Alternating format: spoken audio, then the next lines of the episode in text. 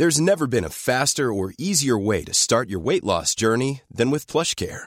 PlushCare accepts most insurance plans and gives you online access to board-certified physicians who can prescribe FDA-approved weight loss medications like Wigovi and Zepbound for those who qualify. Take charge of your health and speak with a board-certified physician about a weight loss plan that's right for you.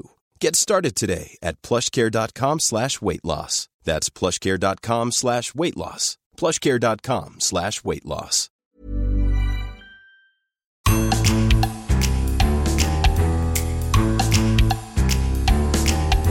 Capture Mag présente Le Com, le podcast qui offre des commentaires audio aux films qui le méritent. Bienvenue dans cette nouvelle euh, extension de, de Capture Mag.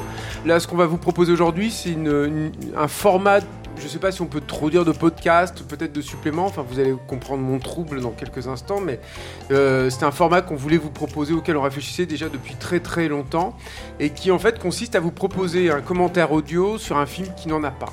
Euh, donc on va vous donner un top dans quelques minutes et euh, à ce top, si vous lancez le film, eh ben, euh, on, commentera ce que vous êtes en train de regarder euh, en même temps. Pourquoi le commentaire audio? Pour, pour deux raisons principales. Déjà parce que à mesure que l'industrie du, du physique en fait est en train de disparaître, et bien évidemment les bonus se réduisent à peau de chagrin et c'est tout à fait dommage. Et que du coup nous faire un commentaire audio c'est dans la mesure des moyens de capture mag. Et je, je, je remercie d'ailleurs tous les, tous les gens qui participent au Tipeee, hein, parce que c'est aussi grâce à, à votre contribution qu'on vous, on se met à, à démultiplier comme ça ce, type de propositions sur Capture. Et ensuite parce que je pense que tous les, les gros cinéphiles en fait dans notre genre, enfin les, les gros fanas de, coulisses de cinéma euh, aiment le commentaire audio. À, mon sens, hein, pour deux raisons, c'est que déjà c'est un bonus qui s'inscrit dans la durée, puisque par définition ça dure la durée du film, et finalement c'est rare de pouvoir passer euh, comme ça une heure et demie, deux heures, voire plus avec, euh, avec les gens qui ont fabriqué le film. Et ça, c'est bien plaisant. Et, euh, et ensuite, parce que c'est en règle générale un réalisateur qui est aux prises avec le, matériau film en soi. Donc, il est, euh, c'est décorrélé quand même de tout cadre promotionnel, de tout cadre un peu, un, tant soit peu glamour. Et on revient en fait quelque part aux fondamentaux. Et pour inaugurer, baptiser cette, ce- ce- cette première extension donc de, capture, on a la, la chance de- avec nous euh, Léo Carman, qui a réalisé un premier film euh, absolument euh, incroyable. hein. Je, le dis, pour moi, c'est le genre de, découverte que je fais finalement très rarement, encore plus dans le cinéma français. Je parle en mon nom, hein, évidemment, pas, dans le nom de, Léo, qui est donc là avec nous, et qui a donc réalisé La dernière vie de Simon. Léo, bonjour. Bonjour. Le, le Blu-ray en fait de la dernière vie de Simon est sorti hier et euh, ce supplément qu'on vous propose euh, ne, se, se- ne supplée pas du tout aux suppléments qui sont déjà sur le, sur le bonus, sur le disque, qui sont déjà conséquents. J'ai envie de dire que les bonus et le travail éditorial qui a été assuré sur la dernière vie de Simon ressemblent au film. Il C'est très généreux, on rentre, ça sent la passion, ça transpire de la passion dans tous les coins. Et euh, moi j'ai été très, enfin je les ai vus avec beaucoup de plaisir. On, on peut les énumérer rapidement. Il y, a des, il, y il y a des scènes coupées que tu as commentées enfin que tu as présenté en tout cas, sont pas commentées, ça c'est très agréable. Parce que moi j'aime pas les scènes euh, coupées, commentées par le réalisateur. Autant j'adore le commentaire audio, je sais pas pourquoi les, les- les commentaires de scènes coupées, je trouve tout ça un peu, un peu vain, c'est trop, c'est trop rapide, je trouve les scènes coupées pour que le commentaire du, réalisateur puisse ait le temps de s'installer en fait dessus. Euh, donc les scènes coupées, il y en a pour 12 minutes environ. Et, euh, et là, enfin, on va en reparler, mais là on voit que La dernière vie de Simon est un film extrêmement pensé, extrêmement écrit, c'est que elles sont coupées. Je pense que tu as bien fait de les couper et en même temps il y a rien à acheter. C'est-à-dire qu'il n'y a pas de, c'est des scènes qui te proposent tout, qui ont toujours une proposition de cinéma, une proposition d'écriture. Il y a vraiment une idée. Elles sont, sous-tendues par des idées à tel point d'ailleurs que, bah, des fois tu as un petit pincement au cœur puis tu te dis même, bah, pourquoi il a coupé ça? Pourquoi Et alors, du coup je me suis questionné moi-même et c'était super. Je- Ça me fait plaisir que d'autres personnes aient aussi des regrets à les voir couper. Ouais, ouais, non, non, mais bien sûr, parce que ça se sent en fait que tu as que tu as, eu un vrai attachement à ça. On, on- on y fera, en fait, on y fera référence dans le, dans, le, dans le commentaire audio, mais on va pas rentrer dans le détail en fait de ces scènes coupées. Je préfère que vous gardiez la surprise, parce qu'il y a plein de surprises en fait dans ces scènes coupées. Plein de trucs auxquels je m'attendais pas. Je me suis dit, ah ben tiens, oui, c'est vrai que ce personnage, il aurait pu suivre cette route, ou c'est vrai qu'il il aurait pu se passer euh, ça, cette petite parenthèse-là à l'intérieur de l'histoire. Je, je, ce, qui est, ce qui est chouette de ces scènes coupées, c'est que je les ai plus vues comme des parenthèses à l'intérieur de l'histoire et, plus, au lieu, de- et pas des errances. C'est-à-dire Mhm. que des fois, dans les scènes coupées, tu as des errances. Le, le, le- le pire exemple étant dans, je crois que c'était dans, dans X-Men de, de Brian Singer, il y avait une scène de 20 minutes. tu te disais, bon, là, là c'est pas du tout le cas en fait. C'est vraiment une, un, un développement de personnage qui en fait euh, nuit à l'efficacité de l'écriture. Ça, c'est aussi quelque chose Mais dont on va parler. Et c'est pour ça que ça me tenait vraiment à cœur de les euh, précommenter, si on Mhm. peut appeler ça comme ça, en tout cas de les introduire, parce que je trouve que la saveur d'une scène coupée et de savoir pourquoi on l'a coupée, quelle a été la réflexion en fait en montage, Mhm. euh, pourquoi une scène qu'on a écrite, qu'on a pensée, euh, qu'on a tournée, et généralement maintenant en plus les films se font avec euh, peu d'argent, avec peu de temps, donc le tien en essaie- particulier, mais on y reviendra aussi. Non, non, mais, Mais- c'est vrai. Et donc du coup, plus on travaille un scénario en amont, plus euh, on tourne ce- que ce qu'il y a d'utile. Mhm. Donc de couper euh, des scènes, même en ayant pensé qu'elles étaient extrêmement utiles, Mm. et il y a toujours une explication derrière qui est intéressante. Oui, surtout qu'il y a un investissement qui est manifeste sur toutes ces scènes. C'est-à-dire qu'encore une fois, il y a un gros travail sur la lumière à chaque fois. La mise en scène est très pensée. Donc euh, oui, j'imagine que pour toi, c'est pas pas forcément évident en fait de, de, de couper ça. Donc il y a ça, il y a, y a un, module euh, documentaire sur la musique du film. On, en reparlera peut-être sur l'utilisation de la musique au niveau de la mise en scène dans, le, dans le commentaire audio. Là, là, c'est un- principalement, tu interviens, mais c'est principalement une interview de ton compositeur euh, qui raconte, alors ça je peux juste spoiler ça dans, le, dans les bonus, mais qui raconte t'avoir rencontré alors que vous faisiez un déménagement et ta sonnerie de téléphone était rencontre du troisième Ouais, type. absolument. Donc euh, là, ça pose le personnage aussi, si vous n'avez pas encore vu la dernière Vitiment, même si, euh, je le dis aussi en préambule, on va spoiler. C'est-à-dire que je pense que nous, on va principalement parler de mise en scène, de défis de production, et tout dans le, dans le commentaire audio qui arrive. Donc moi, je vous invite vraiment tout à faire cessante, à arrêter ce podcast, comme je le fais souvent en fait sur, sur Capture finalement. Tu nous fais arrêter le podcast Euh, tout le voilà, temps. hein. arrêtez. Donc voilà, mais, mais, mais donc arrêtez le podcast. Non, mais regardez le film. En plus, il y a plein de surprises, il y a plein de développements. Ah ouais, c'est trop dommage d'écouter ce commentaire sans avoir regardé le Voilà, film. c'est la ça, c'est clair, c'est sûr.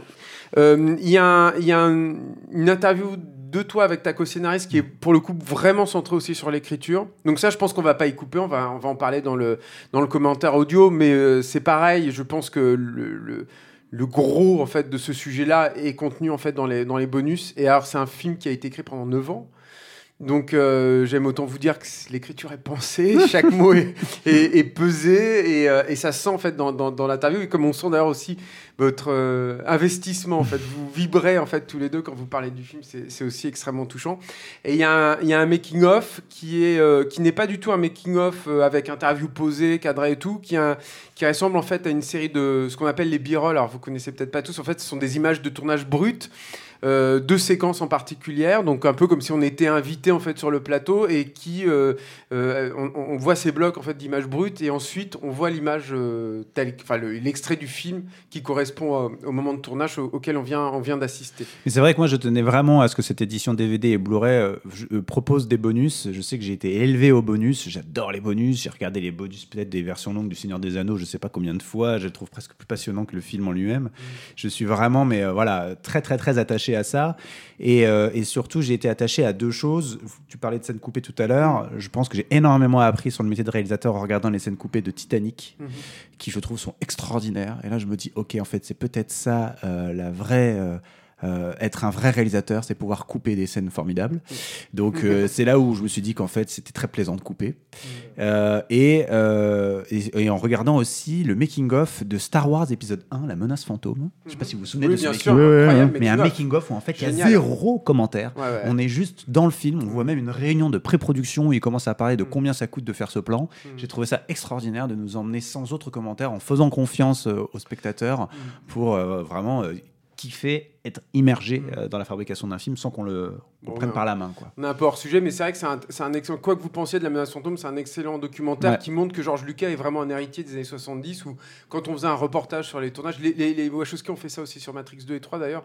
Quand on quand on, on faisait un reportage sur un tournage, c'était un vrai reportage. C'est-à-dire que c'était pas un truc promotionnel euh, avec des, des comédiens bien cadrés, bien éclairés et euh, qui viennent dire que c'est formidable et Ocarman est le meilleur cinéaste du, que la terre ait jamais porté. Et quel talent et bravo monsieur. Je suis bien content que personne ne l'ait dit d'ailleurs. Donc voilà, alors ce, ce- ce préambule euh, effectué. Donc on va, on, va lancer le commentaire audio. Je- j'ai pas présenté, euh, mais vous l'avez entendu. Et surtout, vous avez senti me sa... snob. Non, mais vous avez senti sa présence en fait. Son, Non, mais j'allais dire que j'allais m'inviter directement dans le podcast. Qui étaient déjà là. Donc, Ouais. euh, Stéphane est évidemment là parce que c'est quand même le. Salut Julien. bah, c'est quand même le, le grand chef en fait de, de, Ah ouais, de Capture ouais. Mag, donc je peux pas passer à lui. Et puis il y a- il y, a Merci Alain. C'est ton qui est aussi- édition, Julien. qui est aussi à la, qui est aussi à la technique. Et, et tu veux peut-être un, un petit mot avant de lancer le, le film, euh, Léo ou, euh, on, on y Je suis extrêmement reconnaissant à Capture en Mag et à votre équipe de pouvoir me proposer cette opportunité de pouvoir faire un commentaire audio de ce film parce que j'ai mille choses à raconter sur la mise en scène que je n'ai jamais eu l'occasion de raconter. Et ça me fait très plaisir de m'y replonger euh, avec vous et avoir le temps justement. euh, Je pense qu'on va avoir repenser. une vraie leçon de mise en scène. Vous allez voir euh, si. Enfin, vous l'avez J'espère sans, vu, press- euh, sans pression. La, la- grosse pression là, mon gars. Mais euh, non, mais la, la dernière vie de Simon, c'est. euh, vous allez voir, c'est un film qui est quand même hyper mis en scène, qui est hyper réfléchi. Tout est sollicité. En plus, on va beaucoup parler, à mon avis, de photos, de lumière, de décors, de plans, de façon de vignetter les personnages à l'intérieur du décor aussi et tout. Enfin bref, même de, de découpage, d'utilisation de machinerie aussi. Ça, j'a- j'attends, je t'attends beaucoup au tournant là-dessus. Pas de problème. Des effets spéciaux et tout. En plus, euh, le monsieur a des très bonnes références. Il adore euh, Spielberg qui est remercié euh, au générique de fin, d'ailleurs, c'est très rigolo. Et, euh, et, et Zemeckis, et ça se sent. Et on n'a toujours pas réussi à lui montrer. hein. Si quelqu'un a une solution pour montrer ce film à Steven Spielberg, je suis écouter- prenant. Il écoute, il écoute Il probablement. écoute toujours. il écoute probablement Captura, donc c'est bon. Eh bien, écoutez, on va le lancer. Vous allez entendre un petit, euh, un petit décompte, en fait, qui va vous inviter à vous aussi euh, lancer le film, une fois que vous avez donc téléchargé ce podcast. Donc, vous pouvez vous asseoir dans votre canapé et vous pouvez lancer le, votre DVD, votre Blu-ray, euh, ou si vous avez téléchargé légalement, évidemment, parce qu'il faut soutenir la dernière vie Simon. C'est hyper important. Il faut que ce film fonctionne. Il marche très bien en VOD, d'ailleurs, c'est ce que tu me disais. Donc, voilà. Et s'il marche en physique, c'est encore mieux. Comme on vous l'a dit, il y a beaucoup d'amour aussi qui a été mis dans ce Blu-ray. Bref, donc, vous allez entendre un petit décompte. Euh, je vous invite donc à lancer le film à ce moment-là, et puis nous, bah, on, va, on va attaquer le. le Sachant que donc il y a des logos au départ et nous on commence à commenter sur le début du générique. Oui, c'est vrai. Voilà. Mais vous pouvez squeezer les logos, je crois qu'ils sont chapitrés Hmm. et qui sont en dehors en fait de la, de la timeline du film. Voilà. Je lance? Bah oui. Allez.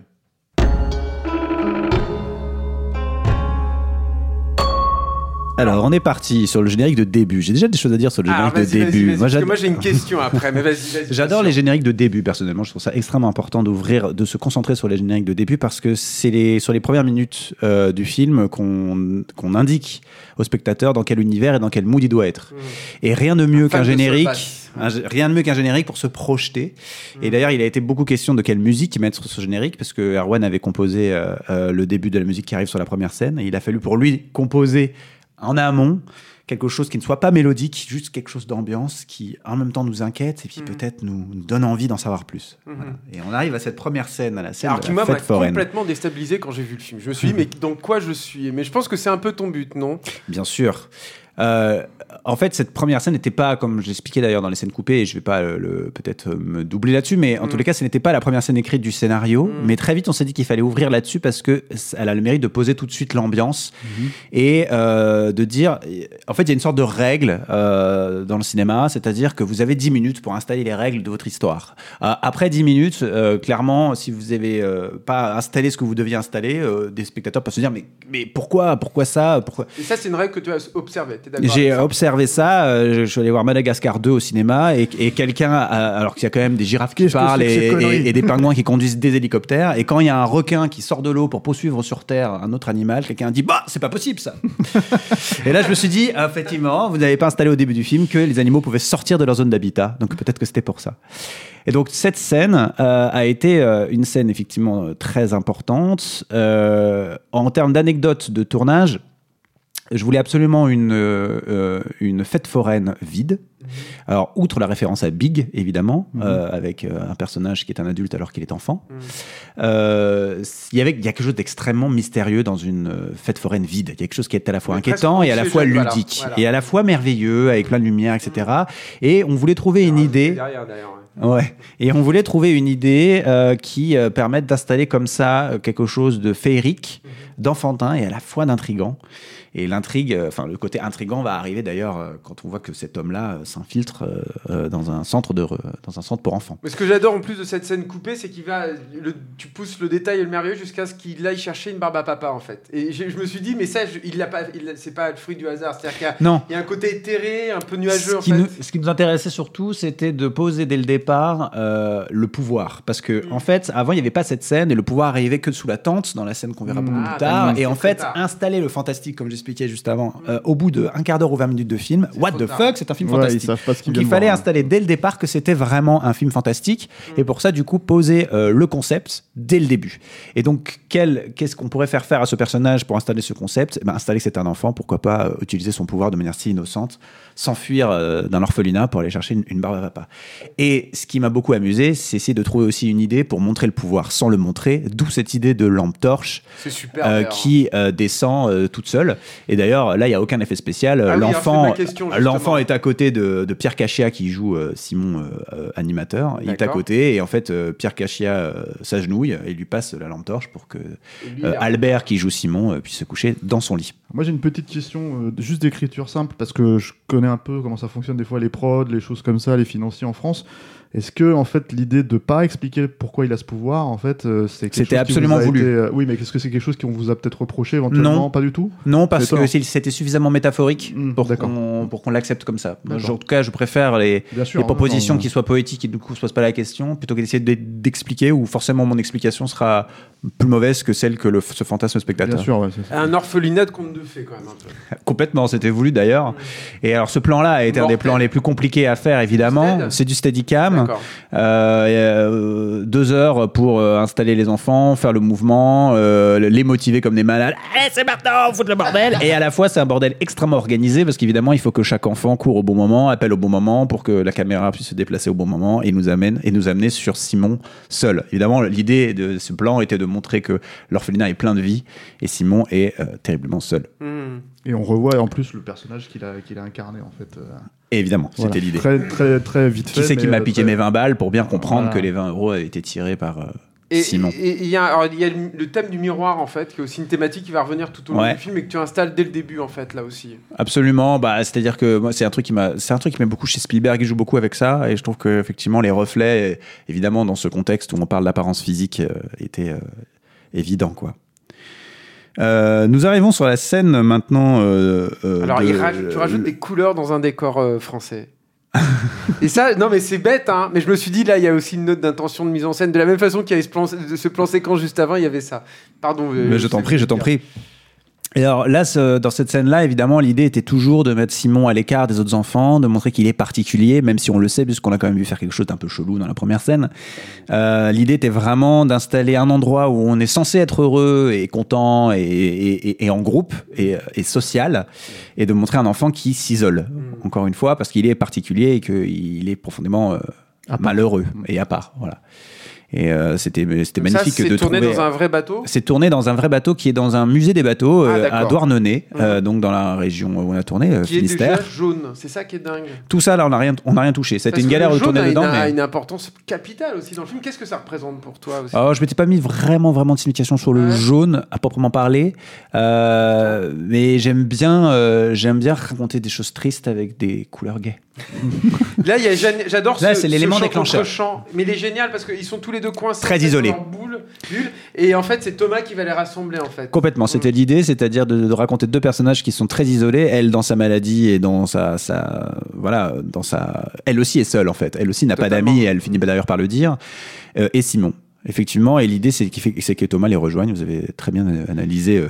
Euh, T'as fait un storyboard ou ça, c'est une idée de mise en scène qui te vient quand tu vois le décor en fait, justement de ce bateau? Non, je storyboard tout. Alors pas euh, euh, par en dessin. J'écris parce que alors je suis nul en dessin. Mhm. On a dû storyboarder avec des, avec un dessinateur pour les plans effets spéciaux. Bien mais sûr, euh, par contre, ce que je fais, c'est que je reprends chaque scène, contrairement au euh, où quand on est scénariste, dans chaque scène, on se pose la question de savoir euh, comment les comédiens, enfin comment, pardon, comment les personnages doivent évoluer, qu'est-ce qu'on doit installer, comment faire avancer l'histoire. Quand vous mettez la casquette de réalisateur, en fait, vous devez vous séparer de toutes ces questions-là et juste décider un un truc à faire passer émotionnellement. Quel est l'objectif de la scène émotionnelle? Et une fois que j'ai trouvé, quelle est la meilleure manière de le montrer euh, en faisant bouger euh, les personnages et en réfléchissant à un sens, à un sens. Et comme ça, si vous avez ça, Évidemment que quand vous arrivez sur les, tour- sur, les, sur les décors que vous choisissez, ce n'est jamais comme vous l'avez imaginé. Évidemment que le jour où vous devez tourner, il ne se passe jamais ce que vous avez pensé qu'il se passerait. Mais si vous savez, si vous connaissez votre objectif de scène Ouais. et votre objectif d'émotion, votre objectif de sens, vous trouvez d'autres idées. Non, parce que là, c'est magnifiquement euh, servi par le décor, en fait. Le fait qu'ils soient tous les deux encadrés, comme enchassés, emprisonnés par, par ces, ces murs en, en Bah, ce que j'avais prévu, c'était que Simon était à l'écart des autres. Mm. Et là, je trouve ce truc-là, je dis, bah, c'est encore plus signifiant si on les met là. Voilà. Mais, mais disons que l'idée de leur mise en place, c'était déjà. euh, et d'ailleurs, toute la scène devait à la base se, se tourner sous une table. Et c'est euh, un peu plus tard, je me suis dit que c'était pas mal de faire une ellipse. Mm. Donc de les mettre sur, dans deux décors différents. Ça participe fait, de c'est la générosité du film aussi. C'est une sorte de continuité de scène. Alors ça, c'est très marrant parce que alors, pour faire ce plan-là, il a l'air de rien, ce, euh, ce plan euh, vous- que vous allez voir de travelling arrière. Mais en fait, euh, on s'est beaucoup posé la question, mais comment faire un travelling arrière sous une table? Parce qu'en fait, il y a les pieds de table, donc on peut pas mettre le rail de travelling à côté, etc. Et donc en fait, c'est les machines, et on n'a pas l'argent d'avoir une grue. Donc c'est les machinistes qui ont construit tout un truc extraordinaire. Je remercie d'ailleurs Alexandre Chaplard, le chef machiniste. Et euh, pour pouvoir faire ce plan qui a l'air anodin, mais, qui est en fait, mais auquel je tenais la course des enfants euh, sous la table. Avec encore ce truc euh, très Spielbergien de ne voir que les pieds des parents, enfin les parents en tout cas qui ne sont introduits que par les pieds, qui est un truc aussi de cartoon américain. Complètement. Mm. Ou les clés de ce fameux adulte dans E.T. Dans E.T. évidemment. De voir le On visage va la reparler fin. de E.T. j'ai l'impression. Oui, c'était une grosse référence. Et ça, c'est un des seuls ralentis du film d'ailleurs, et c'est quelque chose que je voulais parce que c'est un moment suspendu aussi pour, euh, euh, pour Simon. euh, et lui, pour lui, c'est un moment suspendu de voir cet amour euh, des parents. Il y en a un autre après. euh, Il y en a un seul ouais. autre euh, à la toute fin. Parce qu'il est un peu marquant quand même. Ouais. Et il y a cette actrice qui est super aussi, qui était l'actrice qui est dans Le Péril Jeune en fait. Oui, Julianne Roth, ouais. absolument, Julianne Roth qui joue la mère. Ouais, elle est formidable. Alors là, euh, donc là, c'était pareil, un dialogue. Alors, ça fait partie des, des peu de scènes euh, du film qui sont tellement très dialoguées. Euh, Il y a peu de dialogue dans le film, ça c'était une vraie volonté. Pas que je n'aime pas les dialogues, mais disons que moins, vous, moins les personnages parlent, plus vous montrez, et plus vous laissez de place au, au spectateur de s'investir émotionnellement. En tout cas, ça c'est ma pensée. C'est- C'est comme ça que je, Moi je suis d'accord, moi je vote pour. et Non, donc mais- euh, cette scène était une scène très dialoguée. Donc généralement quand c'est très dialogué, bah on a envie de faire des chants contre chants euh, parce qu'on a envie de montrer les deux comédiens. Et en fait non, là ce qui m'intéressait c'était de montrer euh, euh, Simon qui découvre cette magnifique nouvelle. C'était sa réaction qui m'intéressait. Et ensuite d'avoir cette ouverture de porte comme une ouverture de prison. Et euh, Simon qui sort de sa prison pour aller vers euh, la liberté, euh, liberté comme ça, signifiée par ce, ce van qui euh, ensuite roule euh, sur cette grande falaise.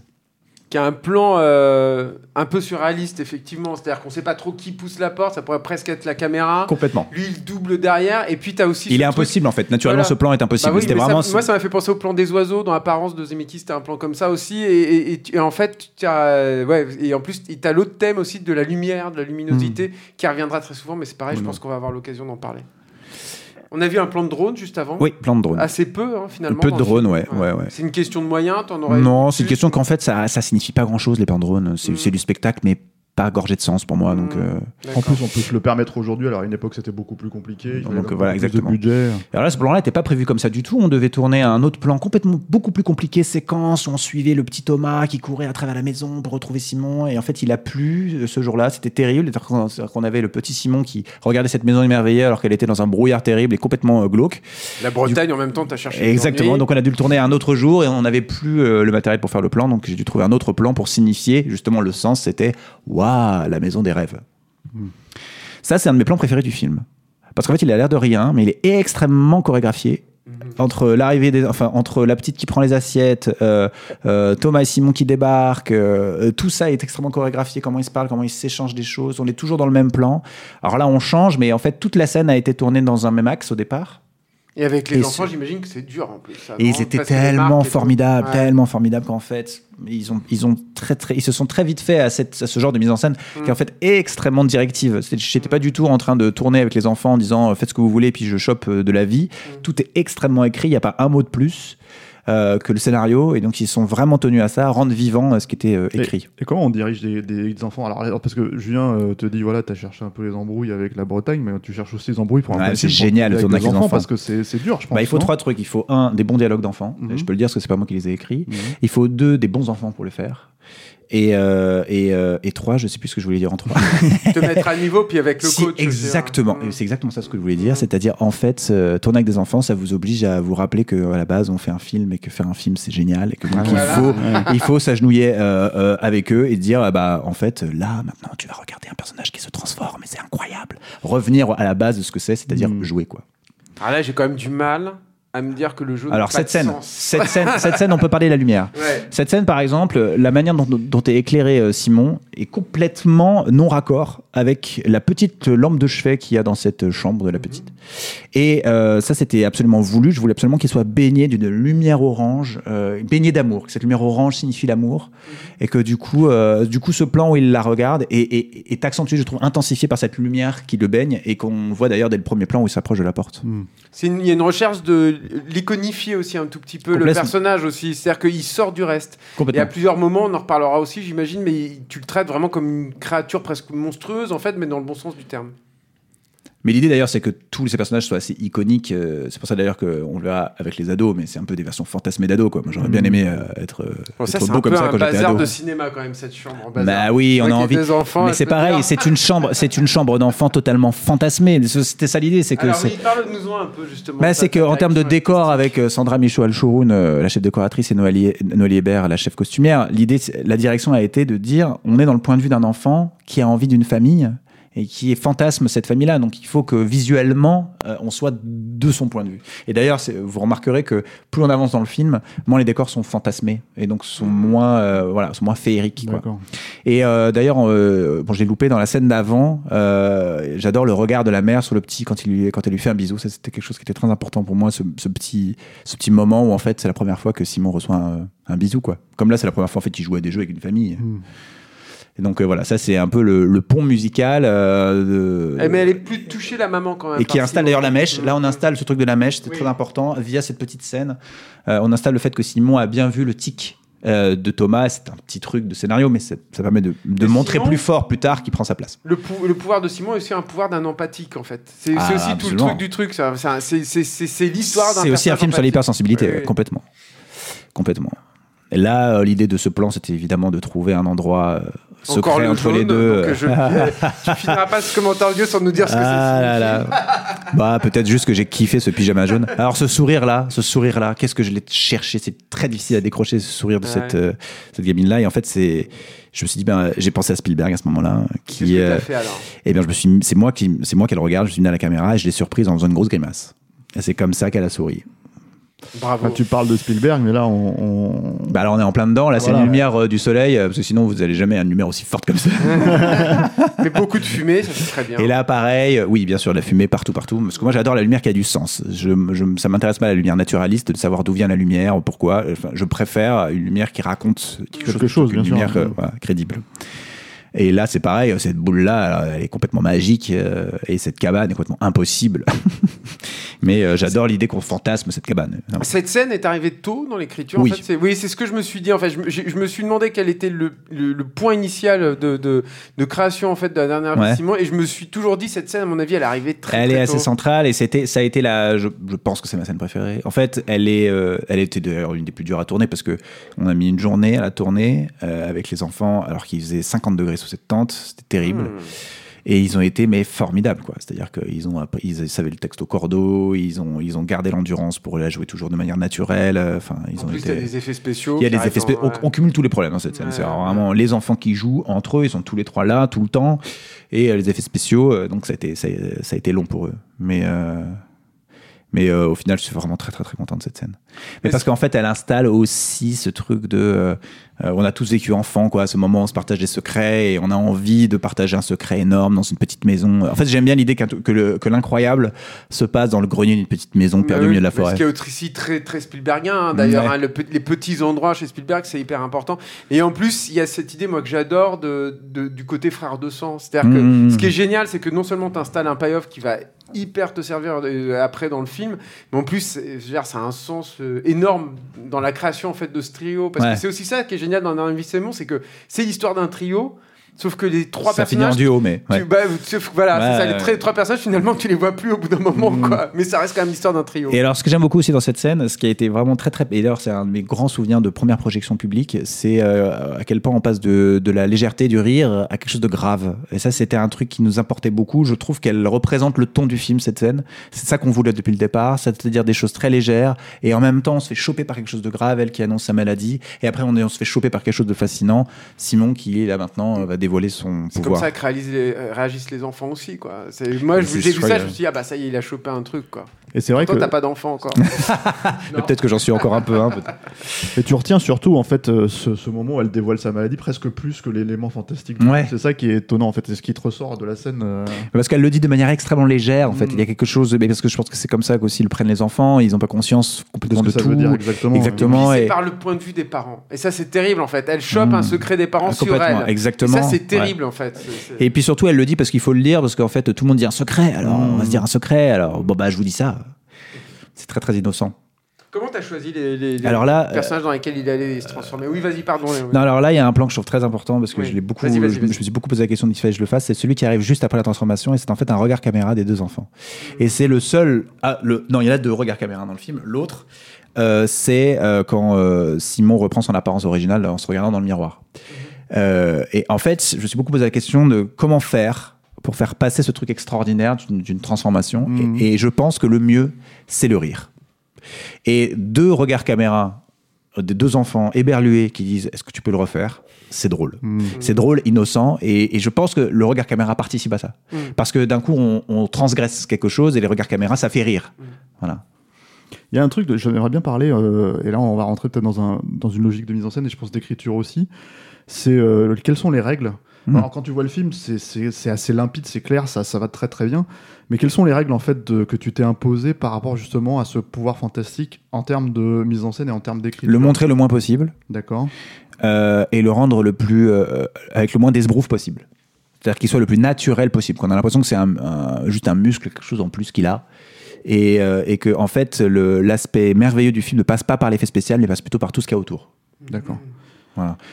Et, euh, C'est-à-dire que et tout d'ailleurs, le et c'est pour ça et d'ailleurs que la fin de cette scène, c'est pour ça d'ailleurs que la fin de cette scène, c'était très important pour moi que quand il demande de le refaire, on ne le voit pas et qu'on Mm. le qu'on le suggère Ouais. avec la déformation de la de la cabane. euh, Mm. Ce qui marche super bien, d'ailleurs. Et en les entendant rigoler.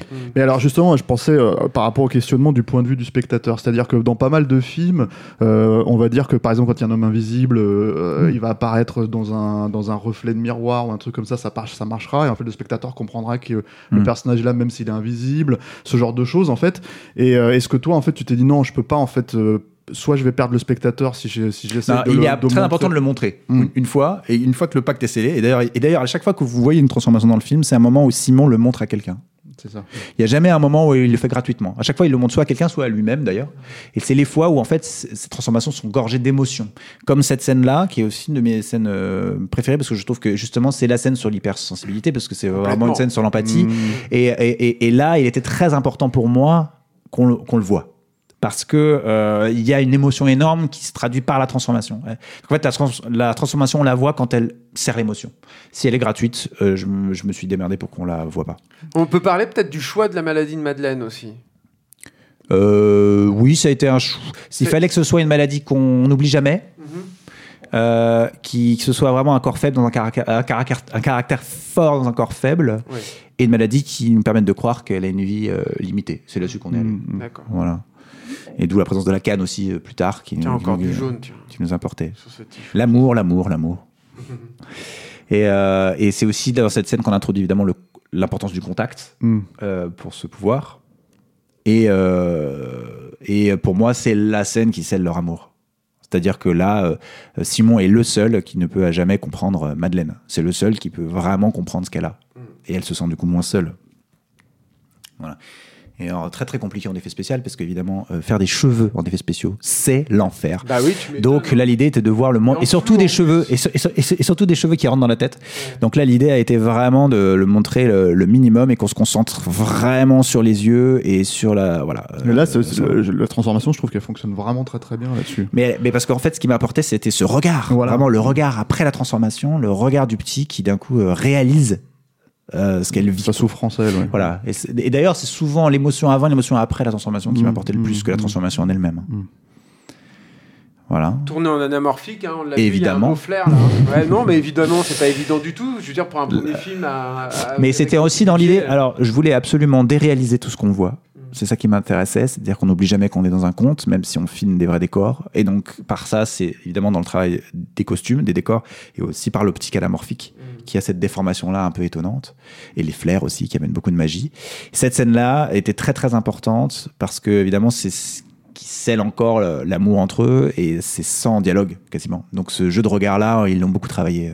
L'a beaucoup travaillé. Et ça marche du feu de Dieu. Et en plus, ça permet de faire passer ce truc du costume similaire. Qui évidemment, est bien compliqué. Je me suis dit, ah là, alors là, au niveau comment faire te pour faire bien- passer cette idée Et heureusement, les garçons n'aiment pas le rose, tout le monde le sait.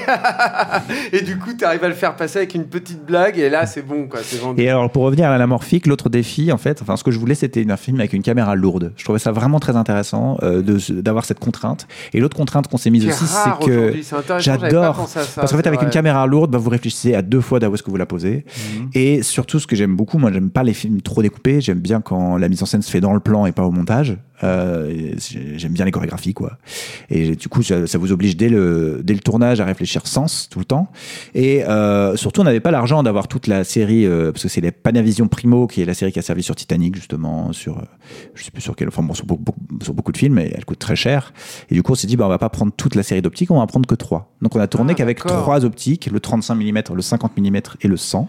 D'accord. Et du coup, bah, avec trois optiques et une caméra lourde, eh ben, si vous voulez, si vous voulez chercher quelque chose, c'est la caméra qui y va. Vous n'allez Ouais. pas allonger la focale comme si vous regardiez de loin une action. Vous vous investissez. Mm. Et si la caméra doit aller chercher quelque chose, elle va la chercher Ça en travelling ou en cut. Mais en tous les cas, euh, voilà, chaque plan est, doit, se, doit se sentir réfléchi. C'était mon. C'est du filmage à hauteur d'humain, quoi. C'est ce que Gordon Willis faisait sur le parrain, c'est-à-dire très très peu d'optique. T'as vu un peu le Titanic, le parrain? Alors là, c'est bon. Voilà, Euh, voilà, mais tu vois, et- je- et je- pour- mais pour aller chercher l'humain, en fait. Non, mais c'est vrai, Ouais. ça, ça- ça t'implique, en fait, tu es là. De la même façon, t'as très peu de mouvement de grue, en fait, dans la dernière vie pense Très que ça peu. vient de là, en fait.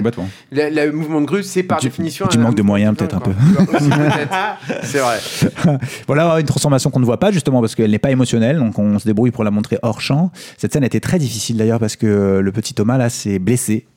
Et du Ah, coup, j'ai d'accord. dû tout à fait repenser entièrement le découpage de la scène, d'où d'ailleurs ce plan drone où c'est pas du tout les deux acteurs euh, du film hein, qui Oui, ici. Euh, c'est une retake, du coup, c'est ça? C'est une sorte de retake au drone parce qu'on n'avait pas trop le choix euh, pour raconter ce qu'on devait raconter avec euh, un, un acteur en moins. C'était assez compliqué. Heureusement, on avait tourné cette chute là avant, mais donc du coup j'étais coincé. Il fallait quand même que je raccorde avec cette fin là. Je pouvais pas tout changer. Et il y a une évolution colorimétrique, en fait, beaucoup plus tard, aussi dans cette séquence-là. Je pense oui, que on créé- passe du merveilleux à Voilà. quelque chose de très froid, de très triste. Et ça, c'était très très réfléchi. avec- ça, non? Ouais, c'était réfléchi avec Karim El Khatari, l'étalonneur du film, avec qui on a vraiment réfléchi à un look général avant de tourner. C'était très important pour moi. Tous les rushs sont pré-étalonnés. Ça fait que j'ai monté avec des, des images qui étaient déjà très belles. Et ça, c'est très important, sinon vous vous habituez à, à des images dégueulasses. Et puis, Ouais, quand il ouais. s'agit d'étalonner, vous n'allez pas aussi loin que ce que vous devriez pour donner un style à votre film. Mais là, Donc- c'est plus Donc la lumière est vraiment enfin. pensée en amont. euh, Ah, complètement. ouais. Ouais, ouais, ouais. Et, euh, et ce changement colorimétrique a été euh, évidemment encore du euh, jaune, Léon. Tu vas réfléchi. nous dire à quoi ça, ça correspond quand même au Je, pense- je pense que tu es un, obsédé du jaune. comme ça. Et- et- mais alors ça, euh, c'est c'est un vrai. C'est un vrai trou. Ce qui est, C'est- extraordinaire, c'est c'est qu'il est dans le jardin de la maison. C'est dingue. C'est pas dingue. On aurait voulu écrire le film pour cet endroit, on l'aurait écrit exactement pareil. C'est quand même une anecdote Mais- dingue. Moi, je me suis dit, ça se trouve, c'est un truc de micro. Je me suis dit, c'est pas possible, quoi. Non, non, c'est un vrai trou très très profond. Bon, on a assombri le fond pour le rendre encore plus inquiétant. Mais, D'accord, euh, mais c'est un vrai trou très profond. Il Et, est très inquiétant, quoi. Ouais. Il fonctionne du feu et ça, pour le coup, le drone euh, accentué. Alors, ce plan-là, c'est rigolo. Euh, je l'aime beaucoup, euh, ce plan de lampe qui a l'air très très anodin. Mais en Mhm. fait, c'est pareil. Je me demandais, mais comment rendre l'urgence dans, ce, dans cette scène qui est finalement assez anodine d'un d'un père qui prend ses affaires et qui est inquiet et dont on voit pas le visage? Je voulais le signifier autrement? Et euh, je me raconte qu'il a tapé dans cette lampe en cherchant euh, ses Mhm. affaires et de faire ce plan de lampe un peu giratoire et de du coup tourner cette scène avec une lumière tournante, rajouter vachement de tension. Donc c'est comment euh, voilà styliser encore un peu plus une scène qui finalement n'était que des Bon, inserts. bah euh, alors voilà. Donc, Bon, là- il, est- là- il là, est on là. est Enfin, il est là. dans le Jurassic. Park. Jurassic Park et tout, là, on y est. On y complètement. Mais c'est ce qu'on disait tout à l'heure hors euh, enregistrement. En fait, c'est une des nuits bleues. Ouais, mais j'adore. J'adore, c'est des nuits un peu féeriques. Et puis c'est C'est des nuits où il y a, et, puis- et puis là c'est une nuit où il y a trois lunes et où même vous avez des projecteurs dans le champ, vous allez voir. C'est-à-dire que clairement. Dis-nous, euh, dis-nous quand. Ah bah, bah, bah, clairement, bah, euh, le, bah, le plan d'après, c'est-à-dire que là, euh, hop, vous allez voir. Bon, alors c'est quoi ce travail? Eh ben non, mais en fait, on s'en fout, c'est ça qui est Ouais. génial. Paf, là, le problème, mais C'est dans vrai. le champ. Et en fait, tout le monde s'en fout. Parce qu'en fait, t'es dans un truc de genre, donc tu peux te, tu peux te permettre ce genre de, de, de, de proposition qui, voilà, qui t'amène une nuit euh, totalement fantasmée. quoi. Ouais, ouais. Voilà. Et, alors, et pour l'anecdote, tout est tourné sur le même axe. C'est-à-dire qu'on n'avait pas du tout le temps euh, de changer de place des, travelling, on n'a pas, du temps, euh, pas du tout le temps de changer de place des lumières. Des lumières, Et vous remarquerez qu'en fait la lune est toujours dans le même sens, c'est-à-dire comme si elle arrivait toujours derrière les personnages, alors que clairement on change d'axe. Hmm. Là elle est encore derrière lui, alors que en fait si vous regardez bien, elle devrait être de l'autre côté. Et Mais en fait, euh. Alors j'imagine qu'un tournage de nuit avec un enfant, Ouais, là, il était fatigué. Hein. Fallait pas conduire trop. Ouais, mais Ouais, c'est ouais, dur ouais. en fait, parce que t'as très peu de temps, non C'est difficile. Et puis en plus, là, il faisait froid, il devait jouer des choses pas évidentes. euh, C'était euh, c'était difficile. ouais. Voilà. Et en plus de ça, il y a eu plusieurs parties dans, ce, dans cette nuit. Enfin, on a tourné cette nuit en plusieurs nuits, parce qu'on a su tourner une scène au même endroit de nuit entre les ados quand ils s'engueulent un peu plus tard dans le film, D'accord. Mhm. avec les mêmes lumières, aux mêmes endroits. Mhm. Donc, euh, non, ça a été assez. Qui le un renvoi volontaire aussi par rapport à la lumière, hein, Complètement. euh, pour- par rapport à la séquence. Ouais. Mm. Enfin, on de au ces scènes avec, joue, euh, je pense, chacun 12 sticks euh, aux jambes. Mm, mm. Alors là, c'est pareil. Évidemment, les balançoires et la fumée, vous, vous, vous reconnaîtrez le, le film qui en fait bah, référence. Je vois pas trop. Voilà. Et là, vraiment, l'idée, c'était d'essayer de montrer cette décision fatidique euh, à travers ce pansement, euh, à travers cette décision de se recouper. euh, Qu'est-ce que tu lui as dit au jeune comédien à ce moment-là? Tu lui as tout raconté à la de vérité. fait, tout, il a- la vérité. ah, il ne faut jamais mentir aux enfants. Non, non, mais bien sûr, mais Ils je me suis croient, demandé jusqu'à quel point, comment tu communiques. Ah, C'est tellement compliqué, les émotions qu'il a, Mais en fait, il a fait passer à ce moment-là. Mais ils comprennent très très bien les émotions. En fait, c'est bien les, je- c'est c'est bien des acteurs qui comprennent extrêmement bien ce qu'il Mm. faut jouer. Et en plus de Et tu l'as ça, fait pleurer pour de vrai. alors non, on, triche, Alors non, moi je suis pas du tout à manipuler les enfants. T'es pas William Friedkin, toi. Pas du tout. C'est ça. Mais par exemple là, euh, alors il se trouve que cet acteur qui joue Thomas euh, s'appelle Simon dans la vie. C'était très simple sur le tournage évidemment. Et donc là, il se trouve que Simon en fait adore pleurer, c'est son truc. Et donc euh, il était très très content de le faire. Ah, Est-ce que je peux pleurer? Mais bien sûr, vas-y si ça vient, je t'en prie. Et là, hum, on Il va a voir plus un autre de mes plans. de Simon, d'ailleurs, un, plan que j'adore, c'est celui-ci qui Ouais. je trouve a été pensé très très tôt dans mon découpage. C'était un truc que je voulais absolument faire. Qui je trouve est, le plan le plus signifiant de toute cette scène, alors que c'est un insert juste sur une main qui serre un pull, mais en fait, je trouve qu'on comprend via ce plan-là euh, toute, voilà, toute l'ambiguïté de ce personnage euh, qui en fait a fait quelque chose de terrible, mais à la fois euh, il a perdu un ami, à la fois il a une maman. Il a une maman, il y a, il y a- tu vois, moi je peux pas m'empêcher de penser à la coupure qui vient de se faire aussi à ce moment-là, évidemment, le rapport avec. euh, Mais c'est- c'est c'est étonnant parce que c'est c'est aussi ce truc où on sent que le, le personnage en fait manipule et en même temps d'un autre côté on a besoin de, voilà bien et en fait il fait quelque chose Et il fait ça pour est- une intention très louable pour lui. voilà Enfin, c'est il a- ça il a envie ça il fait quand même euh, quelque chose qui, qui, qui émane d'une certaine bonté c'est ça qui est assez euh, euh, trouble en fait et qui fonctionne très bien je trouve et qui est bien retranscrit quoi Ça, c'est quelque chose que j'ai souvent euh, vécu petit, c'est-à-dire euh, écouter des discussions d'adultes cachées dans les escaliers. et j'aime bien qu'on regarde cette scène du point de vue de, de Madeleine, en fait. Surtout que t'as les barons en fait qui, Ouais. qui, là encore emprisonnent les, les, les personnages. les- c'est- C'est c'est excellent en fait. en fait, je trouve ça très important de savoir de quel point de vue vous abordez une scène, et j'aime bien l'idée d'aborder euh, Madeleine. Alors là, petit détail, le fait qu'on ait vraiment signifié que euh, la commissaire touche Simon, c'est la seule fois du film, ce qui lui permet de se transformer en elle plus Ah, oui, tard. Mais- mais- On est dans du détail au Putain, mais c'est mais- super, j'ai vu le c'est- film trois fois, j'avais pas percuté. ceci étant dit, il y a beaucoup de choses comme ça, je trouve, dans le film qui sont très très bien vues parce que c'est très rapide. Mm. Il y a ce plan où il raconte qu'il est au tout début. hein, tu disais, c'était le moment où on parlait des dialogues. Tu disais, voilà, là c'est une scène qui est très dialoguée. Euh, c'est le moment où il dévoile que, que, que son copain euh, est allergique aux frites. Mm, complètement. Et en fait, euh, c'est un truc qui revient plus tard dans le Ouais, film. ouais, alors ouais. que Il n'y a pas de dialogue inutile. C'était vraiment très important pour nous. Et là, c'est pareil. Cette scène, pourquoi on fait un travelling avant Ce que je voulais, c'est vraiment rester sur lui, isolé dans son, dans son tiraillement intime, et surtout ce regard sur, ce, sur elle en fin de bisou qui vraiment euh, raconte toute la. Et ce qui est terrible, c'est qu'il est avec sa maman quand même. Il est isolé, mais il est avec sa maman d'adoption de À force. qui c'est déjà qui va faire très, et très, en très même temps, il souffre. Et en même temps, il souffre. Mais c'est ça qui est terrible en fait. Et du Voilà. coup, t'as tout le drame du personnage. Et qui ça, est je voulais absolument ce, ce plan-là pour faire l'ellipse Mm. et revoir le calme qui se réinstalle. Ça aussi, c'était très important pour moi qu'on réinstalle le calme et qu'on arrive dans une des scènes les plus silencieuses de tout le film. Là, il y a zéro son. Zéro son. Tu veux dire qu'il n'y a pas d'ambiance, rien du tout. Quasiment rien. Si vous écoutez, il y a vraiment un fond vraiment ça. très loin. Il On il met est- toujours une ambiance, je le dis aux gens en fait qui nous écoutent. D'habitude, t'as Bien toujours une ambiance en Surtout fait. dans le cinéma américain. bizarre. Et, et- et voilà. Et le Mais là, il y silence, a- c'est rare. Ouais. En fait, le silence, c'était quand même avec du son. Mais ce que je veux dire, c'est que là, c'est un son très lointain, ouais, qui- d'accord. mais il n'y a quasiment pas d'ambiance.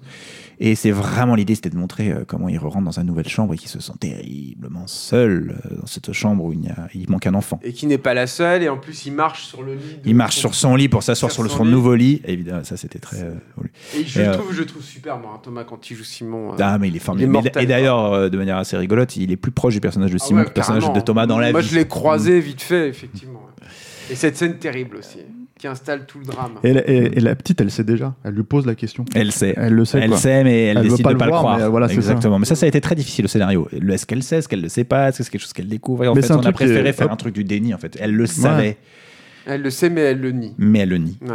C'est comme fait, ça que j'ai lu ce aussi. qu'on- Ce qu'on trouvait plus émouvant, en fait. Elle décide de croire ça, parce que c'est plus facile de croire ça, de Et du coup, croire qu'est-ce qu'elle pense en fait quand elle voit le, quand elle voit la blessure alors du coup, quand elle, décide de croire. Mm. Elle décide de le croire. Parce qu'en fait, finalement, quelle que soit la réponse, elle est triste. soit Bien il a perdu sûr. un frère, soit il a perdu un amoureux. Euh, Enfin, l'amoureux de sa vie, en fait, en vrai. Euh, et donc, du coup, elle décide de qu'on ne lui mente pas, au moins. Hmm. Voilà. Et euh, alors, sublime cimetière à Landevenec. Si vous avez l'occasion de passer à Landevenec, c'était un magnifique village euh, dans Et le Finistère. première scène de- de- d'enterrement. Et première scène d'enterrement. se répondre, notamment Absolument. au niveau de notre rapport à l'urne funéraire. Non, j'ai l'impression. Complètement. Ouais. Et, je, et je, je trouvais ça chouette moi, de tourner une scène d'enterrement dans un endroit magnifique. On a toujours l'habitude de tourner des, des enterrements sous la flotte. euh, avec, euh, voilà. Et en fait, Léo Carman vous fait mal. mais en douceur. en douceur. Mais oui, effectivement, le jeu des urnes a été un truc très important. C'est pour ça d'ailleurs que le film s'ouvrait. Alors, ce plan aussi, c'était très important pour moi. De... Pareil, on signifie, on va passer à la plaque de Simon. On lit Simon et on arrive a pas de nom. sur Ouais. Simon, euh, qui est en fait en apparence de Thomas maintenant. C'est toujours rappeler ce double, en fait. Parce que c'est quelque chose d'en fait assez étonnant euh, quand on regarde le film. euh, euh, je me souviens quand j'ai regardé l'ours pour la première fois, ce qu'on appelle un ours, c'est un premier montage. Mhm. J'ai été agréablement, rass- enfin j'ai été rassuré de voir que je n'oubliais pas le visage d'Albert qui joue Simon dans son apparence originale de tout le film sur les visages des autres acteurs qui l'interprètent. Et c'était mon euh, mon stress, c'est-à-dire est-ce que on voit toujours Simon derrière les yeux des comédiens différents qui l'interprètent Licence poétique énorme, hein, le fait qu'il n'ait pas de, nom de famille. J'adore ça, c'est trop bien. Et là, la mèche. Et la mèche qui arrive. Qui était là, le il truc de assume dire, totalement. pour je moi, prends là. ce rôle. C'est ça, voilà. Je il prends a- ce Le- rôle. Le personnage est mort officiellement, je peux y aller. Quoi. Exactement. Et on arrive à l'ellipse. Alors là, euh, c'est un plan. T'as tâtonné sur le choix de l'ellipse Tellement, ça a été Ouais. très long en écriture de savoir comment est-ce qu'on le faisait et de justifier le fait qu'on n'ait pas envie de savoir comment est-ce qu'il s'intègre dans cette famille. Ce qui nous intéresse, c'est pas ça, c'est pas un film d'imposture, Voilà. c'est un film d'amour. Mm. Et alors là, c'est un plan euh, entre guillemets euh, cahier du cinéma. hein. C'est- C'est très intello. J'ai voulu parce que je me suis dit mais comment est-ce que je fais avec cette scène? C'est encore une fois du blabla entre. Et en fait, je raconte un personnage euh, totalement nu qui met tous ses couches, tous ses masques sociaux pour cacher qui elle est vraiment. Donc, on commence par le plus intime, son cœur. Ouais. Euh, on se recule, elle est, Elle est écorchée, nue, quasiment nue. ouais. Mm. Et en fait, pendant toute la scène, elle se rhabille pour cacher cette maladie-là et finir par euh, ses apparats les plus précieux, sa canne et son skate. Hmm. C'était vraiment un, voilà, euh, essayer de raconter par ce mouvement euh, ce, ce personnage qui s'habille en fait et qui euh, cache sa maladie Et tous. je trouve que c'est le plus gros effort que tu demandes quand même aux spectateurs. C'est-à-dire que non seulement tu as une ellipse à ce moment-là, mais en plus on retrouve Madeleine et Madeleine a radicalement changé. C'est ça, parce que le personnage est c'est tellement très- attachant à la C'est base. très très Ouais, elle est difficile déjà- en fait de se raccrocher à Ouais, elle. elle est déjà fait. un peu râleuse, elle est déjà un peu provoque hein, euh, quand même. Ah. Mais là- là, elle a- effectivement, Elle est en colère, c'est une ado en colère. C'est inscrit dans T'as le... la crainte, t'as la crainte en fait de partir sur le genre de personnage de film français euh, détestable en fait euh, qu'ils arrivent pas à comprendre et c'est exactement l'inverse justement à ce moment-là spécifiquement, c'est-à-dire d'arriver à montrer cette fêlure que seul le spectateur va voir, qu'elle est- Absolument, elle, Et- arrête. euh, et en fait on comprend tout de suite que c'est bon en fait c'est vraiment le perso qu'on a qu'on a qu'on a connu depuis le début du film. Ouais, quoi. du Et alors, Julien a un problème avec le jeu de chance en fait. Ah, c'est Léo, mais il veut pas le dire. Ça c'est pareil, un peu de comédie. euh, C'était très important pour moi aussi de remettre de la légèreté après euh, cette, euh, ce passage très dur du film, de quand même un enfant mort, euh, un remplacement, une imposture. Et c'est un personnage très physique, le papa. Oui, je voulais que ce que, soit. là, c'est même un personnage de slapstick presque en fait. Tu je, vois. moi, je voulais que ce soit un peu le papa, vous savez, euh, dans euh, euh, Dragon. C'est un peu le père qui représente la masculinité, qui représente la force, ça, et puis voilà. bourru, qui veut que son fils reprenne euh, sa miroiterie, qui est dans un truc très très attaché à la famille, un peu vieille Mm. France là-dessus. Et c'est très important pour moi, effectivement, tu que ce soit un personnage attachant. euh, du patriarcat. Comment? Tu fais une critique du patriarcat. Alors là, plan évidemment très compliqué parce que là il y a aucun effet spécial. Donc Ah, alors je vous mais raconte pas comment orienter les miroirs. C'est pareil, comment réintroduire tous les personnages. C'est très important. Donc déjà on a introduit Madeleine adolescente. Comment le faire de manière un peu élé- élégante. Mhm. Et là comment introduire Simon dans l'apparence de Thomas adolescent. Alors vas-y. Et donc euh, et donc euh, évidemment il travaille dans un magasin de miroirs. Donc le pire pour lui, il ne voit que son il voit son reflet tout le temps partout toute la journée. Et donc, comment le vrai. faire pour euh, le réintroduire de manière élégante et qu'on ait en fait envie de le voir?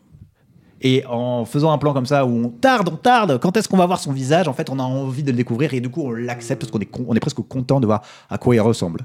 Et ça, c'était euh, un- un- l'envie que j'avais parce que j'avais peur aussi que euh, ah bon ah, ah, d'accord Euh, en fait que on nous, on, nous, on nous violente un peu avec cette ellipse Mhm.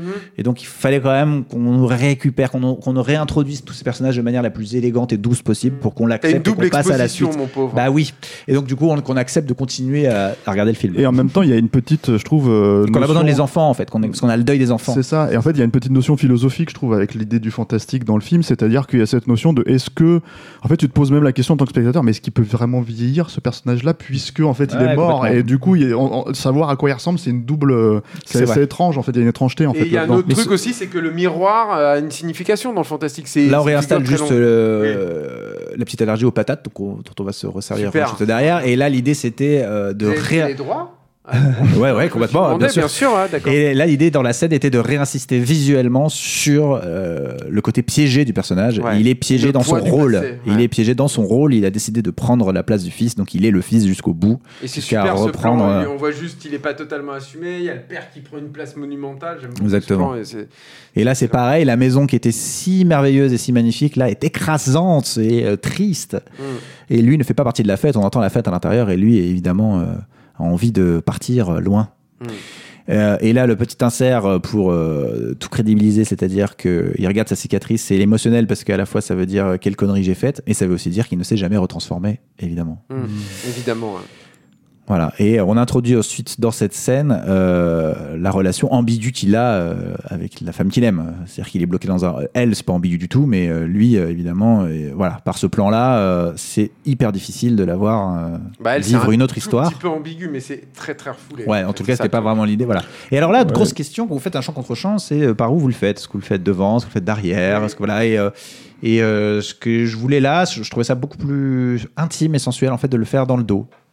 Et de, et de jouer les regards comme ça un peu échappés, ce que fait Simon d'ailleurs, il lui jette des regards comme ça par-dessus l'épaule quand elle le regarde pas. Et, euh, et évidemment terminé par, euh, par Bah, les personnages sont déjà euh, forcément moins proches en fait.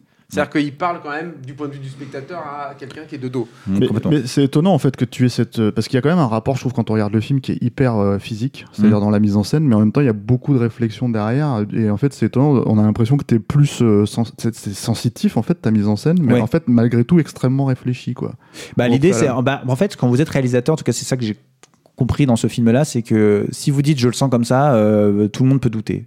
Vous Ah. êtes obligé de partir tout le temps de je le sens comme ça, maintenant je vais essayer Faut de l'expliquer. ouais. Et c'est intéressant de le- de l'expliquer in- intellectuellement. Pour ensuite, mais ça veut dire il faut toujours vous écouter votre ventre, mais Mm. si vous repassez dans la tête pour l'expliquer, toute l'équipe comprend. d'accord vous êtes Ouais, obligé ouais. de passer par là pour l'expliquer. Si les réalisateurs qui passent pas par là, en fait, du coup, ils sont aidés par personne parce que, parce Bah que oui, personne ouais. comprend son Mm, objectif. mm. Alors que d'un coup, bah, si vous faites ça, ça devient vraiment collectif. Votre équipe peut aller dans votre sens, quoi. et puis il y a un béaba de communication en fait euh, Bah ouais. pendant le tournage quoi Alors pareil, cette scène de diapositive elle a été, euh, a été euh, euh, pensée au scénario vraiment pour, encore une fois, aider à l'idée de cette ellipse. C'est-à-dire qu'on va vous montrer dans, dans des diapositives tout ce que vous n'avez pas vu. Exactement. c'est ce que j'allais dire. Voilà, et donc, La et en plus, backstory mais si ce n'était que ça, la scène aurait été coupée. C'est surtout confronter Simon à son passé, évidemment, Mm. à se revoir enfant. Et euh, c'était ça l'idée de la scène. Et encore une fois avec ce père écrasant en plus. Ouais, qui est trop là, absolument. qui lui fait encore le, le- la, dia- les- les- la séance diapo qui est organisée alors qu'il en veut pas forcément. Absolument, qui se retrouve un peu au centre. euh, Voilà. Et euh, Et j'aime bien cette question, ce questionnement aussi de parce que souvent dans les films et euh, il y a cette notion que le peut-être euh, peut-être euh, le personnage de Madeleine euh, aurait oublié hmm, personnage parce que c'était il y a 10 ans qu'elle était enfant etc etc mais en fait que c'est quelque chose qui qui euh, c'est pas le cas en fait elle s'en rappelle et même avec un regard en fait on le voit on s'en rend compte quoi complètement, complètement. C'est la dernière fois où on les voit euh, tous les trois en fait sur cette photo-là. hein. Ouais, absolument. Voilà, c'est c'est une, une époque révolue et c'est terrible qu'elle soit révolue et il se confronte à son propre visage et c'est le, le truc de trop, c'est-à-dire je suis coincé, c'est mon anniversaire, j'ai 20 j'ai euh, ça y est, je suis majeur et ma vie ça va être euh, d'être euh, le fils de mon de mon père. Et en fait non, ce n'est pas ça. Donc là on redécouvre cette chambre qui est donc beaucoup plus froide que quand il était enfant, qui n'a pas tant bougé mais qui est plus froide quand même pour resignifier encore qu'il est coincé. Et Bah, évidemment qui est la déjà confron- un peu coincé dans l'enfance, mais en même temps dévitalisé en fait. Exactement, il n'est personne, quoi. Il arrive, il n'est pas lui en tous les cas. voilà. Et, euh, et, et, euh, donc euh, évidemment ce fameux plan euh, miroir qui est le deuxième regard caméra euh, du film. et c'est ce que j'allais dire dans un film américain ça aurait pu être un- on aurait pu voir l'acteur euh, presque un reveal en fait euh, fantastique de euh, c'est pas le même acteur en fait c'est quelqu'un d'autre c'est son Mm. c'est son intérieur ou je sais pas quoi et c'est ça que, ce que tu, tu- toi tu décides d'éviter complètement de pas vouloir du Parce tout que euh, c'est lui aussi. voilà. Alors ça, tu l'as tourné comment? C'est un trucage ou c'est juste un truc fait euh, Ah. directement sur le, le plateau ça? Euh, eh bien, écoutez, on a eu la. pff, Alors là, ce serait très très long à expliquer, mais en fait, si vous voulez, il y a autant de distance entre le corps caméra et le miroir que entre le miroir et le reflet. Si vous voulez, en vrai. D'accord. Donc en fait, il faut le double de distance. Oui. Donc on a fait le plan euh, en double distance. Il se trouve qu'il y a une porte derrière cette armoire en vrai. Mmh, Donc, on a mmh. pu profiter d'un couloir pour pouvoir faire la double distance avec la caméra et pouvoir le réincruster ensuite dans le miroir. Je sais pas si D'accord, c'est très clair, mais Si, si, si. si. Et suivi évidemment de la transformation et de l'arrivée de Benjamin Voisin qui remplace Martin Carman euh, à ce moment-là. Voilà.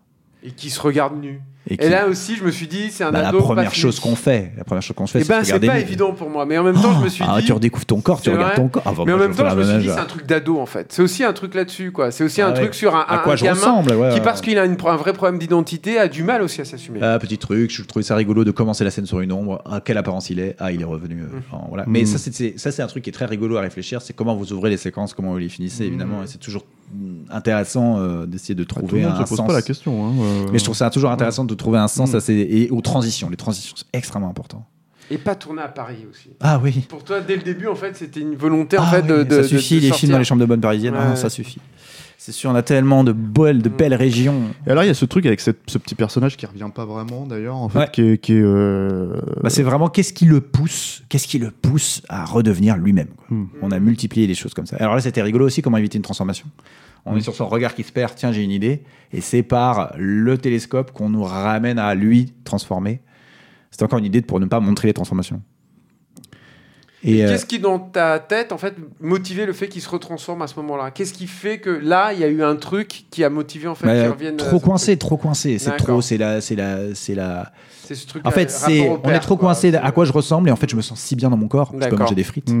Premier Oui, plan puis- tourné. Premier plan tourné. C'était le premier jour de tournage. Là. Ouais, c'est le premier plan qu'on a tourné. Et puis en fait, moi je trouve que ce qui est bien avec ce, ce genre de petite séquence là, c'est un tout petit truc, mais ça démontre aussi psychologiquement le fonctionnement du personnage. Il a Mm. été coincé dans un rôle pendant des années, des années, Et c'est plaisir dans simple lequel et il ne pouvait pas manger de frites, puisqu'en fait euh, le personnage qui joue Ouais. était. euh, Donc, le premier dire, truc qu'il fait, voilà. ça, ça symbolise Ouais. sa libération et comment il se retrouve, comment Ouais. il pense se retrouver lui et surtout Mm. être, euh, comment on n'oublie pas que ça, ça reste un enfant. Exactement. C'est c'est c'est quelque part aussi l'enfance dont il, a- il s'est lui-même privé, en fait, ces frites. hein. Et alors moi ce que je trouve super d'entrée de jeu, je trouve dans le dans le film, c'est encore un truc où tu te détournes un petit peu peut-être nos attentes de spectateurs de films américains, on va dire, c'est qu'en fait ils auraient un peu joué encore sur le suspense, est-ce qu'elle reconnaît, elle reconnaît pas, mais elle le reconnaît tout de suite en fait. Ouais. Et ça c'est ça qui est super, c'est qu'en fait elle doute pas. Tu reviens en fait Mais à l'idée raconte. psychologique du déni en fait qu'elle a eu. Complètement. Pour et puis on raconte l'amour, l'amour plus fort que tout. euh, voilà. euh, Oui, ça aurait été euh, du et tout de gras suite les et fringues pas et tout de suite. Et là c'était pareil. Comment montrer On a un plan, euh, tout ce qui se dit sur. Alors qu'est-ce que je dois faire maintenant? Putain mes fringues elle les reconnaît. Il faut que je les Mm. planque. Le télescope elle a sûrement vu donc je l'ai mis sous le lit. Mm. Euh, qu'est-ce que je fais Qu'est-ce- Comment je peux comment je peux remplacer? Ah euh, un t-shirt. euh, en fait voilà j'aime bien essayer de Il y a de deux, raconter tout ça dans, Exactement. dans un seul et même plan. C'est-à-dire qu'il y a après, notamment avec le portable, tu rappelles de temps en temps que c'est compliqué d'avoir cette double vie qu'il Mm. va avoir dans la suite du film, mais, mais tout vient en fait de ce plan-là. Et à partir du moment où on a intégré ce plan-là, ça y est, on a compris qu'il va vivre un calvaire en vivant cette double vie. Absolument. Et alors là, pareil, dans des scènes comme ça, anodines, où c'est quand même des conversations, euh, vous réfléchissez beaucoup à comment est-ce que vous placez les personnages, euh, à quelle valeur ils sont. Euh, par exemple, j'aime, en fait, j'aime pas trop les. On en a pas trop parlé d'ailleurs, mais en termes de valeur de plan, on est très très peu très proche. Euh, j'aime Oui, bien garder une distance ouais. assez pudique. Les plus gros plans du film, c'est pour le je t'aime sur la plage. Mm. C'est vraiment les deux gros, très gros plans du film, et c'est tout ce que je voulais depuis le départ. Pour vraiment que le, le gros plan ait du très sens. Spielberg, hein. J'aime bien que quand on se, voilà que quand on se rapproche, ce soit vraiment progressif et que ça raconte quelque chose de Mm. se rapprocher et même physiquement, c'est-à-dire que là ils sont encore distancés et pour insister, elle se lève pour se mettre à côté de lui et il y a un axe comme ça qu'on n'avait pas utilisé dans le champ contre champ encore et c'est vraiment je suis proche de toi, je suis de plus en plus oppressante et je et je et voilà et jusqu'à ce qu'il se essaye de mette à- fuir, en fait. Il est Voilà. pas, il est pas en face d'elle, quoi. ouais. jusqu'à ce qu'il hausse la voix et que ça mette fin à la, à la que- conversation. a un autre truc, un autre point qui est intéressant, c'est un peu plus le cas en Hiring for your small business? If you're not looking for professionals on LinkedIn, you're looking in the wrong place. That's like looking for your car keys in a fish tank. LinkedIn helps you hire professionals you can't find anywhere else, even those who aren't actively searching for a new job but might be open to the perfect role. In a given month, over 70% of LinkedIn users don't even visit other leading job sites. So start looking in the right place. With LinkedIn, you can hire professionals like a professional. Post your free job on linkedin.com slash achieve today. Encore dans les, dans les séquences suivantes en fait, mais dans la façon d'utiliser le fantastique dans le film et la façon d'utiliser euh, euh, ce que tu veux véhiculer comme notion, en fait, euh, l'oppression, ce genre de choses, il y a un peu de mise en scène du suspense, en fait, ce qu'on appelle un peu à la Hitchcock, Comme là dire. d'ailleurs, voilà. c'est-à-dire il voit quelque chose, on ne sait pas quoi. Mm. Et ça j'adore. Ça c'est un truc aussi que fait beaucoup Spielberg, c'est-à-dire euh, Oh, je vois quelque chose d'extraordinaire. Tu vois d'abord le personnage qui réagit à la chose qu'il voit, puis il te montre ce qu'il voit. Donc quoi, quoi, quoi, que tu vois derrière, tu vas dans la, déjà dans l'état émotionnel du personnage. Voilà. Donc t'es jamais déçu. Exactement. ouais. Ça c'est un truc, c'est un, ça, ça, c'est un truc que j'ai beaucoup utilisé et que je trouve euh, complètement génial. C'est-à-dire qu'on te dicte l'émotion que tu dois avoir. Donc là, c'est comment faire pour que ma sœur, entre guillemets, euh, arrête son obsession pour moi. Je vais lui dire que je ne que c'est pas moi. Ce qui est aussi une manière de détourner encore une fois de, de- parce qu'en fait on aurait pu perdre du temps et du temps en fait sur euh, sur euh, pour rattraper le truc quoi. Et, Alors ça j'aime bien. Là, c'était une idée aussi. C'était un des premiers, une première scène, voilà, qu'il apparaisse comme ça, de manière un peu inquiétante, parce qu'on l'a pas du tout vu rentrer. Ça, c'est c'est un truc. Mais c'est c'est son côté monstrueux. Tu Ouais, rappelles un encore petit côté inquiétant, il a un petit côté inquiétant. régulier, ouais. Mm. Ouais. Et alors ça, ça a été une scène passionnante à monter. Parce que alors c'est des scènes très anodines où il- il- tout se joue dans les silences. Mhm. Et de toute façon, ça c'était quelque chose aussi que je, auquel j'étais très attaché euh, dès les castings, c'est de voir comment les acteurs jouent. Et, que- et- et, euh, je suis plus attaché à comment un acteur reçoit l'information que comment il la donne. Et comme c'est un film peu dialogué, c'est tout est dans l'intensité et le temps, le rythme qu'on met dans les regards et dans les silences. Et cette scène-là, c'est clairement ça. D'ailleurs, c'était la scène de casting pour Madeleine. D'accord, ok. Et, et Camille et Clarisse euh, a été la deuxième à passer, ça a été une évidence absolue. Mhm. Mais parce qu'elle a tout de suite compris ça. C'est-à-dire compris que chaque mot pèse. C'était pas des dialogues écrits comme ça. S'il y a peu de dialogues, c'est qu'ils sont importants. Et donc, il faut poser ces mots-là. Et tout ce qui se joue, vraiment, entre les dialogues. Et cette scène-là a été jusqu'au dernier jour de montage. Je me souviens qu'on enlevait une image par-ci, on en rajoutait deux par-là. Juste pour que ce qui se passe entre eux, ces regards, ce- ces doutes. Ah, j'ai le Simon, j'ai tellement envie en fait de lui dire oui, mais en même temps je peux pas. Elle, j'ai tellement envie que ce soit lui et à la fois c'est impossible que cette- cette- cet état de fait là, voilà, que ce- ce- cette, cette tension euh, rom- romantique là qui se passe en fait dans un café, soit à son max. Il y a la canne. Ouais. C'est pas forcé, ça, en fait, avec sa maladie, qu'elle ait une canne, si C'est au cas où elle a une. bah, D'ailleurs, elle va finir par s'en servir. Oui, bien c'est euh, c'est- ce qu'on aimait bien, c'est de toujours la rappeler sa maladie par la présence Ouais, de la canne. D'accord. Euh, Et faire fonctionner le plan final. Fun. Comment? Et faire fonctionner le plan final, hein, mine de rien. Et faire fonctionner le plan final, ouais, absolument, évidemment. absolument. Et c'est quelque chose, je trouve, qui la caractérise beaucoup. Oui, oui, De toute façon, bien dans les costumes, c'est intéressant. Euh, C'est-à-dire que je voulais absolument que Madeleine ait quelque chose de un peu sexy, rebelle. C'était un truc où elle revendique euh, un, un fuck à la vie comme ça en disant mais euh, mais euh, que ce, ce côté séductrice passe clairement par les jambes. Et donc elle, elle, elle- elle s'habille souvent avec des avec des shorts courts et pas par le haut. Elle est toujours boutonnée, vous remarquerez jusqu'en haut vrai. du cou, parce qu'en fait le truc le plus personnel pour elle, c'est sa cicatrice. Oui. Et donc euh, je me raconte qu'elle l'a jamais montré à personne jusqu'à la scène où elle le montre à Simon. et donc en fait, ouais. je trouve ça intéressant de raconter par les costumes ça, de, de- de trouver comment euh, elle, elle trouve sa, sa, sa comment dire euh, sa séduction euh, tout en préservant son plus grand secret. Ça encore, c'est euh, la barquette de frites. Est-ce que tu vas en faire? Ce que j'aime beaucoup, c'est ce côté. Il y a un côté ascétique en fait dans le dans l'écriture. C'est-à-dire que on sent que quand tu introduis un élément, tu vas l'exploiter à mort avant de le lâcher, quoi. Ouais. À mort, à mort, Bah à ouais, mort, à que mort. rien soit au Et ça, hasard. c'est super, Ouais. quoi. Et c'est même pas là, euh, être là au hasard, en fait. C'est que tu, tu retournes l'objet, cet accessoire dans tous les sens pour te dire. C'est voilà, le fil ça rouge de la scène. ça C'est intéressant d'avoir un fil rouge dans une scène. C'est intéressant de voir quand il y a quelque chose que tu introduis, comment tu le, où est-ce que tu l'emmènes et comment tu le, le- tu le laisses. Mhm.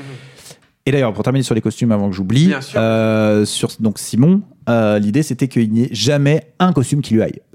Ils sont toujours un peu trop grands, un peu trop, vrai. un peu trop petits. En fait, il est jamais bien, il est jamais dans sa peau. Mhm. Donc l'idée c'est qu'à chaque fois il y ait quelque chose qui le fasse un peu dégingandé, un peu, un peu transparent. Voilà. Et évidemment que dans les transformations, c'est accentué euh, euh, dès qu'il change de forme pour que les fringues soient vraiment trop petites ou vraiment trop grandes, évidemment. Donc là, l'idée de la scène, évidemment, c'est c'est resituer toute l'ambiguïté de, de, de, de ce moment où ils répondent au même texto Voilà. et que c'est un peu Ça te malaisant. renvoie même en plus à l'idée euh, de ce qui traverse, quoi. Exactement. Voilà, et l'idée de montrer que avec la canne, et en fait, elle peut se servir euh, de la canne aussi et de son skate. Ah, là, on le voit pas, mais on verra plus tard. Et j'aime bien aussi, j'adore ouvrir euh, les scènes sur des inserts, j'adore fermer les scènes sur les inserts. Je trouve ça très, très euh, dynamique. Et là, l'idée, encore une fois, transition, on termine sur un numéro de téléphone et on arrive sur un téléphone qui attend un message. C'est l'idée vraiment, c'est de montrer par cette scène-là que bah elle attend un message de lui, c'est clair sans qu'on le dise. Et l'échange entre euh, les deux. Exactement. C'est- le- un des trucs qui me rend, me rend le personnage de Simon le plus détestable, moi, dans le film. Ah bon? C'est qu'il triche dans cette histoire d'amour. Parce qu'il est en train d'espionner sa sœur et de savoir comment sa sœur. Ah moi c'est pas comme ça que j'interprète moi. Moi c'est pas comme ça que j'interprète cette scène. Moi c'est ce plutôt un regard, c'est plutôt un regard de mais j'hésite, j'ai envie de lui envoyer. Est-ce que je le fais? Et en fait elle l'attend mon message. Alors je vais, alors je me lance, je le fais quoi. J'ai une double vie. Pour moi c'est ça Sauf que... lui, il sait du coup qu'elle a un vrai intérêt pour lui. Et Ouais mais ça lui il hésite. quoi. Oui mais oui voilà. Mais à ce moment-là, tu es encore en train de te demander aussi en tant que spectateur si euh, elle, elle, elle cherche pas à savoir qui c'est exactement ce, ce simplement, type- hein. ce personnage mystérieux qui pourrait être Simon puisqu'il lui fait penser à Simon. Quoi. Peut-être. Euh, Hors de Paris. Très bien, bravo. Ah. Ça fait du bien. On respire. Qu'est-ce qu'on a cherché le décor suivant? Qu'est-ce qu'on a cherché? Où est-ce qu'il se retrouve? De toute façon, on se pose mille questions sur les, sur les baisers. hein. Ça, c'est un truc. On s'est posé beaucoup de questions d'ailleurs avec la script euh, Jeanne Fontaine Sarda, que je cite, qui est formidable script, et qui, elle, est, euh, dans le scénario, c'était marqué ils s'embrassent. Elle me dit bah, euh, Ouais, non, mais attends, ils s'embrassent comment? Ils s'embrassent pour le coup? Puis d'un coup, on s'est vraiment posé la question mais c'est vrai, les baisers au cinéma. Qu'est-ce qui fait que tu te souviens d'un baiser au cinéma? Ah, gros défi. Euh, alors, on fait une histoire d'amour. Comment on va faire euh, pour euh, voilà Et on trouve cette. Donc déjà, moi, ce que je voulais, c'était qu'il s'appuie sur la canne pour l'embrasser. Déjà, je trouvais qu'il y avait un geste particulier D'accord. de dire comme si j'accepte ta maladie, je t'accepte entièrement tel que tu es et je t'embrasse comme ça en passant par dessus toi. Mm. C'était un truc que je trouvais particulier euh, et, et- et qui pouvait rendre le baiser particulier. Et en plus de ça, on trouve euh, cette, euh, cette magnifique grotte Qui donne un côté hyper pictural dans la composition, je trouve. est très intime. C'est-à-dire que d'un coup, c'est leur spot, c'est leur truc. Mm. Et c'est son truc à elle d'ailleurs. On découvre qu'elle a son spot secret. Elle l'invite, donc c'est clairement euh, un début de d'amour. Mm, Elle l'invite chez ouais. elle, Mm. voilà. Et puis on n'est pas encore dans la maison, on n'est pas encore dans ce truc-là un peu bizarre. On est d'abord dans une vraie scène d'amour entre deux personnages qui n'est pas euh, qu'on a envie de voir en fait, qui n'est pas teinté de, de gêne. Et, euh, et surtout on réalise de la maison, quoi, justement. Ça, c'est vrai. Exactement. Ouais. et on réalise que cette, euh, cette, euh, cette grotte a une forme de cœur quand même. Elle en fait, c'est quand même extraordinaire de trouver ça. Et d'ailleurs, on s'est tu beaucoup étais posé... avec toi, Léo. On s'est beaucoup posé la question d'ailleurs euh, au montage euh, de cette scène. C'est un des plus longs plans du film, celui-là. Un plan fixe, deux silhouettes, euh, lui qui se regarde, ça. Et on avait tourné le champ contre champ qui va avec, avec le bisou de près, tout ça. Et ça a été une grande question. Est-ce qu'on montre le bisou de près, etc., ou est-ce qu'on leur laisse? Et celui-ci, on a décidé de leur laisser. Ça fonctionne très bien, moi je trouve. Et je pense que c'est très bien comme ça, ouais. Voilà, ça reste une image qui, est un peu marquante de ce, de ce baiser, quoi. C'était. euh, Mais c'est vrai que c'est très important les baisers évidemment dans l'histoire d'amour, quoi. Qu'est-ce qui. Mais on le vit dans la durée aussi. Si Et tu l'avais la- monté, on n'aurait pas vécu le baiser dans la durée. C'est-à-dire qu'il l'embrasse, qu'est-ce qu'elle en pense? Elle, elle en pense que, que du bien. elle le réembrasse à son tour. Elle le réembrasse à son tour. Voilà. Et pareil, terminer sur un insert pour clore la scène. Alors, il y a ce truc, euh, on, on en avait un peu parlé hors antenne. euh, euh, Il y a quand même cette notion que c'est quand même aussi un film pour enfants, en fait. euh, et malgré tout, en fait, tu traites euh, tous les aspects de cette histoire d'amour. euh, voilà, il y a, il y a cette idée là. On va, dont on- la scène de sexe. Et d'ailleurs, Voilà. je, je- je serais ravi de vous en parler à ce moment-là parce que j'ai une grande, euh, comment dire, une grande peur des scènes de, de sexe. Je vous expliquerai pourquoi quand on y sera. Mais Mais c'est intéressant, pareil, il va falloir qu'on en scène- parle, effectivement. cette scène-là, cette scène-là, euh, euh, et c'était pareil. C'était comment évidemment, bon bah, euh, montrer quand même, être dans l'intimité de Simon euh, après cette scène-là quand même, et euh, de euh, désamorcer la gêne euh, par quelque chose d'un peu léger, quoi. C'est-à-dire ce rapport à ce père, euh, c'est gênant, mais c'est drôle. Et en même temps, c'est cohérent puisqu'en fait, euh, il a disparu pendant un moment. Bah oui. C'est-à-dire, il est plus dans le quotidien. Ouais, ouais. Mais en même temps, il peut pas vivre cette histoire d'amour pleinement. Et tout, tout le, là aussi, dans cette scène-là, mine de rien, le but, je pense, du spectateur, c'est de se dire, mais comment il va réussir à vivre Ben ouais, pleinement il y a un truc qu'on adore dans l'histoire d'amour, c'est quand elle sait qu'elles ne peuvent pas durer. Donc Mm. tu la vis beaucoup plus intensément. Je veux Mm. dire, ce que j'adore dans Titanic, c'est que tu sais que le bateau va couler. Ouais, donc, désolé pour le spoiler. Mais donc du coup, en fait, tu vis histoire d'amour, tu sais qu'elle dure que deux jours à peine, ça dure 48 heures sur Titanic, c'est intense de fou, mais c'est ça qui est beau, Mm. quoi. Et ce qui est bien aussi là-dedans, c'est que. euh, Là, le phare, pardon, euh, l'idée du phare pour signifier la maison euh, tout le temps euh, comme symbole, euh, voilà. euh, Non, non, c'est- j'allais dire en fait justement, et c'est c'est la façon dont eux perçoivent l'histoire d'amour complètement différemment. quoi. Oui, justement après la scène de sexe. euh. Ouais. Donc là, pareil, elle l'invite dans sa chambre. Donc là, il y a évidemment la- le rire gêné euh, du spectateur euh, sur. euh, Ah, oh c'est là, très embarrassant, C'est terrible cette scène. Parce qu'à la dure, fois, hein. envie- tu- elle se donne tellement pour lui et à la fois il l'aime tellement et à la fois il sait que c'est une situation qui est totalement inextricable. Et ce qui est important dans cette scène, c'est qu'on justifie euh, Madeleine d'un coup se confie en disant voilà, je, je- euh, ça va trop vite, euh, mais j'ai pas le choix, quoi. Hmm. J'ai pas le choix, et c'est pour ça que ça va vite, et je t'aime, et c'est ça que c'est, en fait, c'est une vraie déclaration d'amour. Une urgence bien pratique pour Et c'est la première fois qu'on la voit si démunie, d'ailleurs. Elle est très touchante. ouais. Elle est très démunie euh, dans cette scène, et ça se confirme par le fait que c'est la première fois Bah, qu'elle il la domine euh, très clairement, quoi. c'est vrai que. Alors, les scènes de sexe. Alors, moi, ouais. j'étais hyper étonné. Je l'ai vu avec mes enfants. Ouais, et tu t'es dit, Donc oh là là super embêté, dit, quoi. Oh là là là c'est là, très compliqué. C'est- très compliqué les scènes de sexe parce que en fait, pour moi, je trouve que si une, scène de sexe qui, ne raconte rien d'autre que du sexe, je ne sais pas comment la filmer. Comme une scène d'action qui raconte rien d'autre que de l'action d'ailleurs. Et donc du coup, je, très vite, quand on s'est dit, mais il faut aller jusque là, évidemment, on peut pas ne pas euh, aller jusque là dans les enjeux. Euh, ok, super. euh, quand on en discutait avec Sabrina, euh, la co-scénariste du film, super. Mais euh, qu'est-ce qui se passe clairement? Et en quoi Donc c'est la première question. Qu'est-ce qui se passe? Moi, ce qui m'intéressait, c'est c'est la première fois qu'elle montre sa cicatrice à quelqu'un. Donc c'est ça l'enjeu de la scène. Elle se dévoile. C'est pas tellement qu'ils font l'amour. C'est tellement qu'ils en sont à un endroit où elle se dévoile tout à fait. Ça c'était ok. Premier Super point idée, réglé. Très charnel, d'ailleurs, comme idée. Premier point réglé, euh, elle se dévoile et, Simon accepte et Simon accepte cette cette cette euh, cette faiblesse, cette Mhm. euh, cette maladie, il l'aime avec ça. C'est ça que veut dire la scène. Ok, je sais comment filmer déjà cette première partie. Mais comment on sort du scène de sexe? Ce que je déteste, c'est il commence à faire l'amour et la caméra se décale pour filmer la fenêtre, comme l'a très bien euh, La cheminée. euh, comme l'a très bien singé euh, euh, Michel Azanavicius dans le deuxième OSS 117 avec les oiseaux là. Mais il a raison, c'est-à-dire que d'un coup on sent le réalisateur, on sent d'un coup le cadreur qui fait hop hop hop, je vous le montre pas. Mm. Ça nous sort du film. La fausse pudeur, ouais. Et, et coupé au milieu n'a pas de sens non plus. Donc euh, j'ai beaucoup cherché sur comment sortir de manière un peu poétique euh, de la scène d'amour sans que ce soit frustrant. Et de là est venue cette idée du, de double ombre. Qui est génial. hein. Qui est C'est en- une super. C'est une des meilleures idées du film. moi, Ah bah merci beaucoup parce qu'on l'a beaucoup critiqué. C'est-à-dire qu'on a beaucoup de Ah, gens moi, l'ont trouvé très gratuite. Ah non, moi, je, je- très gratuite, très mise en scène, très euh, très très mar très marquée mise en scène. Mais en fait, je trouve que je, Mais non, je le fantastique revient en galop, réclame ses droits. Tout on on rappelle on se l'enjeu. rappelle que le personnage n'est pas un personnage normal. Enfin, tout, tout revient. Moi, pour moi, tous les enjeux reviennent là. Alors cette scène juste en petit euh, parce qu'elle elle passe très vite, c'était pareil aussi l'idée de casser la possible gêne d'une scène d'amour comme celle-ci avec de la comédie évidemment et de et toute l'ambiguïté de cette situation. Et elle ne devait pas du tout avoir lieu en plan séquence cette scène. On devait avoir le temps de la tourner évidemment. On était super à la bourre. Il était vendredi soir. Toute l'équipe voulait rentrer à Paris et donc il a fallu trouver une autre solution. Et donc on a tourné en plan séquence très rapidement. Benjamin s'est cogné la tête. Il a eu une bosse pas possible hors champ. Euh, Dans, ce- dans cette prise, je crois d'ailleurs, il se cogne hors champ. Ah ça a été euh, ça a été. Mais du coup, t'as un regret sur cette scène en Aucun, je la trouve très bien comme ça. Parce qu'en fait, elle méritait pas plus de plans, en fait, finalement. Elle se raconte comme ça, donc c'est très bien.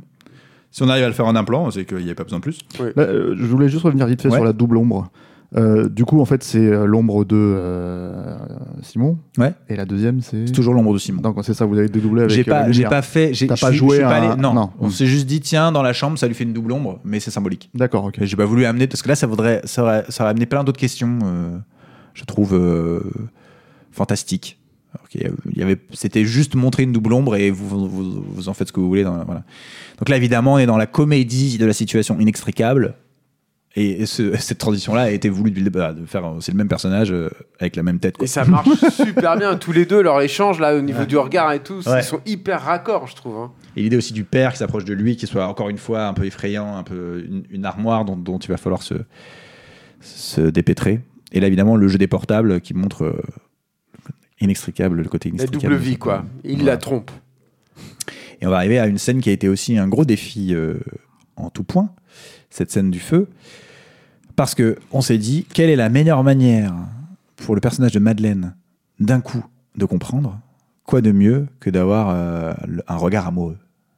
Alors sur le papier c'est trop bien. Quand il s'agit de le tourner, je peux vous dire que ça aussi ça a été une scène qui au montage jusqu'à la dernière jour de montage on a retiré des images, remis des images. Combien de temps il faut que le regard soit la- euh, le regard de Simon en Parce ça, Thomas c'est très chaud, tu soit gênant, mais à la fois pas trop et à la fois qui se grille pas non plus de ouf et puis que la- ça a été un, un dosage super super euh, euh, tendu.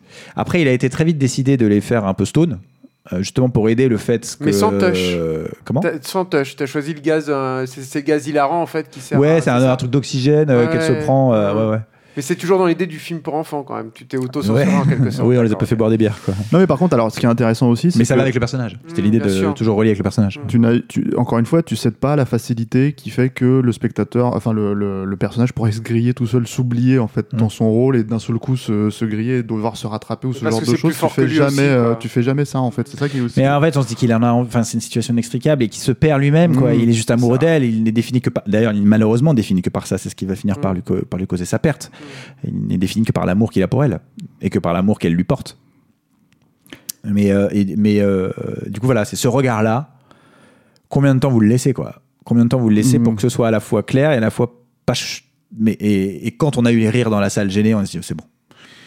On est au bon endroit, Parce on que tu as bon testé temps. film, il faut le dire, ça c'est un truc. Ah, a je trouve c'est très important, Ouais, c'est de c'est de faire des projections test Mm. Faut- Et pour avoir les de la projections distance. test avec des gens que tu connais, c'est Pas forcément. Ah, pas forcément. Non, d'accord. non, pas forcément.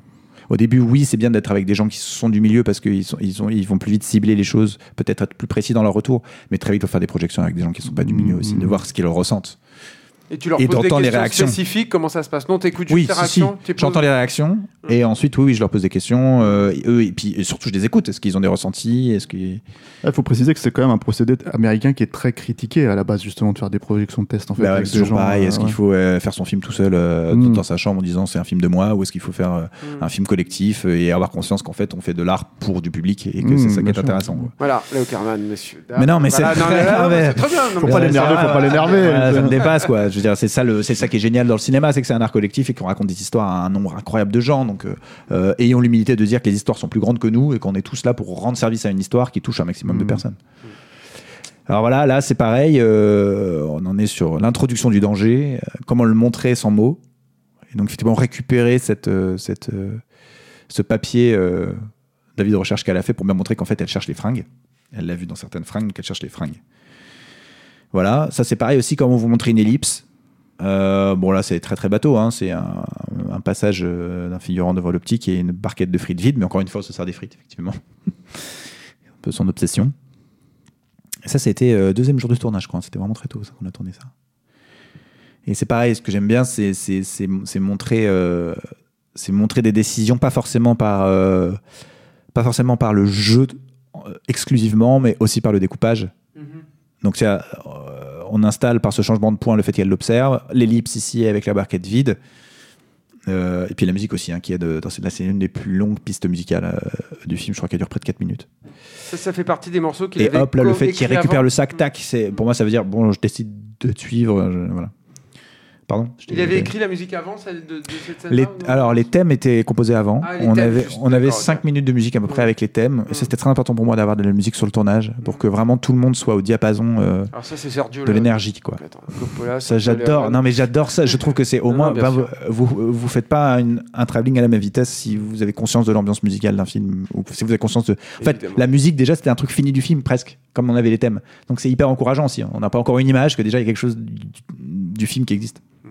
Et encore une fois, moi, il y a ce truc que, que je trouve vraiment euh, extrêmement louable en fait dans la- dans l'écriture des personnages, c'est que en fait, c'est pas des idiots Mm. pour les besoins du récit. Ouais. C'est-à-dire qu'en fait, il pourrait très bien lui mentir, lui dire mais non non, euh, voilà. Et en fait non, il n'y a pas du tout de ça quoi. Ça aussi dans cette scène, euh, bon, je t'ai beaucoup posé la question de comment la filmer, parce qu'évidemment c'est une confrontation qu'on attend, qui est terrible. Et donc euh, il faut être au bon endroit. C'est pareil, j'aime bien l'idée qu'on la voit pas toute, mais en fait on sait qu'elle était là avant de la voir. Mm. Donc, C'est déjà fait sa, qu'elle c'est reste sa dans le mauvaise flou. conscience en fait. Elle est là quelque part. Quoi. Le fait qu'elle est dans le flou, nous on projette déjà en tant que spectateur, ah, c'est Mm. terrible, c'est terrible, elle est Mm. vraiment dévastée. C'est ça. Et là, est- lui, il est déjà écrasé par elle. Et, euh, et pareil, comment, euh, comment euh, le rendre inquiétant et comment montrer une transformation, enfin, jouer une transformation sans la voir. Parce qu'on connaît déjà le principe et donc on s'est servi pour ça de, de la lumière. C'est-à-dire que par le fait que là il est inquiétant, et là c'est encore plus inquiétant de le voir apparaître comme ça. Et puis bon, je trouve que Martin est formidable Et avec la main sans cicatrice. scène, avec la main sans cicatrice, ouais, c'est vrai. Mm. Bah oui, évidemment. Pour moi, c'est un des payoffs super. Quoi. Ça. Et là, et là euh, voilà, le fait qu'il se recule et qu'il abdique, et c'est c'est presque, euh, presque christique, hein, mais voilà, il, se, il se recule, il se, il se cache, et c'est par l'ombre, c'est par l'ombre qui qu'il fait- sur elle Mm. qu'on comprend qu'il euh, qu'il se, qu'il se transforme. Et là, on passe à l'épaule. Euh, Ça, c'est un truc que je voulais. Il n'y a pas d'épaule dans le film. Oui, on passe à la caméra à l'épaule. À ce moment-là, en fait, où elle dégringole, on dégringole avec elle à l'épaule. Ce qui nous amène à la scène, la seule scène d'épaule, qui est la, la seule scène entière d'épaule, Mm. qui est la scène qui suit. Ce que j'aime bien aussi quand ton frère il, il- il s'avance avec la main, en fait, c'est que c'est très chorégraphié en fait. Comme Très mouvement. Il un- il l'a fait, il l'a fait. Le Mais no- un ça- truc. Mais, pour mais- arriver bien dans la lumière, putain, j'ai fait chier avec que ça. Tu vas mal le prendre, mais il- c'est pas très naturel, mais en même temps, j'aime beaucoup que ce soit pas Ouais. naturel en fait. Il y a un truc. Moi, ça- c'est presque Christopher Lee dans Dracula en fait. À Mm. ce moment-là, il y, a, il y a encore un truc où. Il est, plus, il est pas pareil, il est pas normal ce mm. personnage-là. Il y a un truc qui merde. C'est son frère, mais c'est pas lui déjà. Tu comprends qu'il y a un truc qui, qui est décalé quoi. Là, on a coupé, elle avait une euh, longue tirade, Camille, qui expliquait ça. En fait, j'ai toujours su, euh, quand les parents m'ont dit euh, qu'en Mhm. fait, t'étais traumatisé, patata patata. C'est pareil, on l'a coupé au montage parce qu'en fait, on n'a pas besoin pas de ça. besoin, ouais. Elle, on, le, on, le, on le projette déjà en tant que spectateur et c'est bien de laisser cette liberté-là euh, euh, au spectateur de pouvoir se projeter. Et là, effectivement, pour moi, c'est une grosse scène de dialogue. Alors, toujours pareil, comment faire dans les grosses scènes de dialogue pour les mettre en scène et qu'elles soient intéressantes euh, visuellement C'est là où on revient euh, à la À scène de tournage, à l'endroit où vous aviez. Absolument, euh, ouais. avec les mêmes lunes aux mêmes endroits. Mais ce qui est primordial, puisqu'on repart d'un élément, d'un- d'une scène majeure, en fait. euh, Complètement. Qui est- trauma- traumatique, en fait. Et je trouve ça Voilà. important que ce soit de nuit, qu'on retrouve cette nuit-là où il a pris euh, cette décision. C'était Mm. aussi pour ça.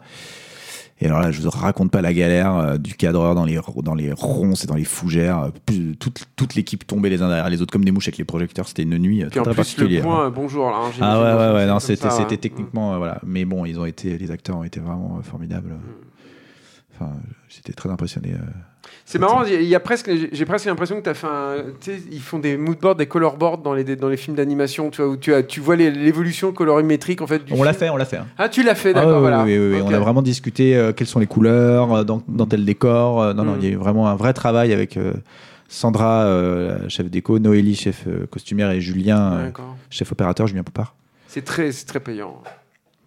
Et là, vraiment, je voulais qu'elle le domine euh, par les mouvements. C'est vraiment euh, leurs, leurs allers-retours, en fait, euh, euh, dans l'espace. Raconte ça, comment elle le presse, elle le domine, jusqu'à le laisser seul, quoi.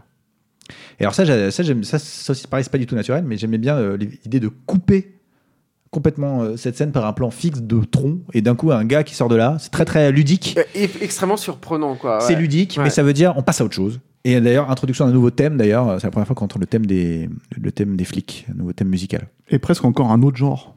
Ouais, on passe, dans Euh, une voilà. autre- on passe encore dans, on passe dans la dernière partie du film. C'est-à-dire que d'un coup, il n'y a plus de secret. En, en tous les cas, il n'y a plus de secret pour les personnages principaux. Pour Madeleine, il reste le plus gros qui est le monde, va le savoir. Donc les parents d'abord, puis le monde. Mais en tous les cas, euh, dans leur histoire d'amour, en tous les cas, euh, tout est dit. Et c'est une intrusion aussi très violente dans le cadre, hein, et qui montre qu'on va aller dans un De truc la réalité, plus en fait. mouvementé et tout, quoi. Et aussi, oui. Ouais. Mais ils sortent du cocon, là, ouais. Donc là, pareil, bon bah voilà, une scène de dialogue de flic. Alors là, c'est pas, alors là, c'est le summum euh, du, euh, du défi. Comment faire pour sortir euh, de juste un champ contre champ, donc en faisant des mouvements, éviter l'insert sur la photo, mais le faire rentrer par cette montée de colonne. Ouvrir cette scène avec le tirage de chaise, où je voulais que ce soit oppressant. euh, je veux bien un bruit de chaise, euh, assis-toi. On se dit oh là là, il est dans la merde.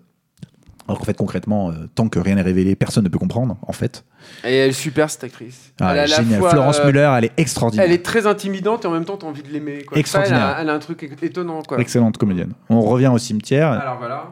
avec cette fois-ci une urne dans euh, la case, même si c'est évidemment pas la bonne. c'est pas les ossements de Simon. Euh, et donc là, je voulais évidemment euh, le fait que bah, la famille et, et Madeleine ne vivent pas du tout le même enterrement. Exactement, voilà. Euh. Madeleine qui vit l'enterrement de, de son frère et eux qui vivent l'enterrement de Simon. Voilà. Et euh, lui, Ils ont connu un week-end. qu'ils ont connu un week-end. Il y a 10 ans. Donc ils ne vivent pas du tout la même émotion. et c'est vraiment une scène de le secret euh, va exploser quoi. C'est inextricable et le regard qu'elle lui lance, qui était euh, vraiment le regard, euh, un des regards les plus importants du film, Mhm. c'était vraiment euh, genre euh, mec ça va pas, ça Ouais. va pas se passer comme ça du Ça tout. va chier.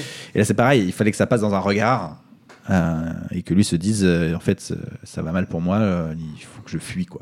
Cette volonté de ce, ce, ce travelling arrière là en stead, c'est du stead non? C'est de la non c'est du euh, ah mince C'est le des- nom ouais, m'échappe, c'est- c'est une Méhari, c'est-à-dire Ah oui, c'est oui. c'est une, c'est une petite voiture euh, ouais.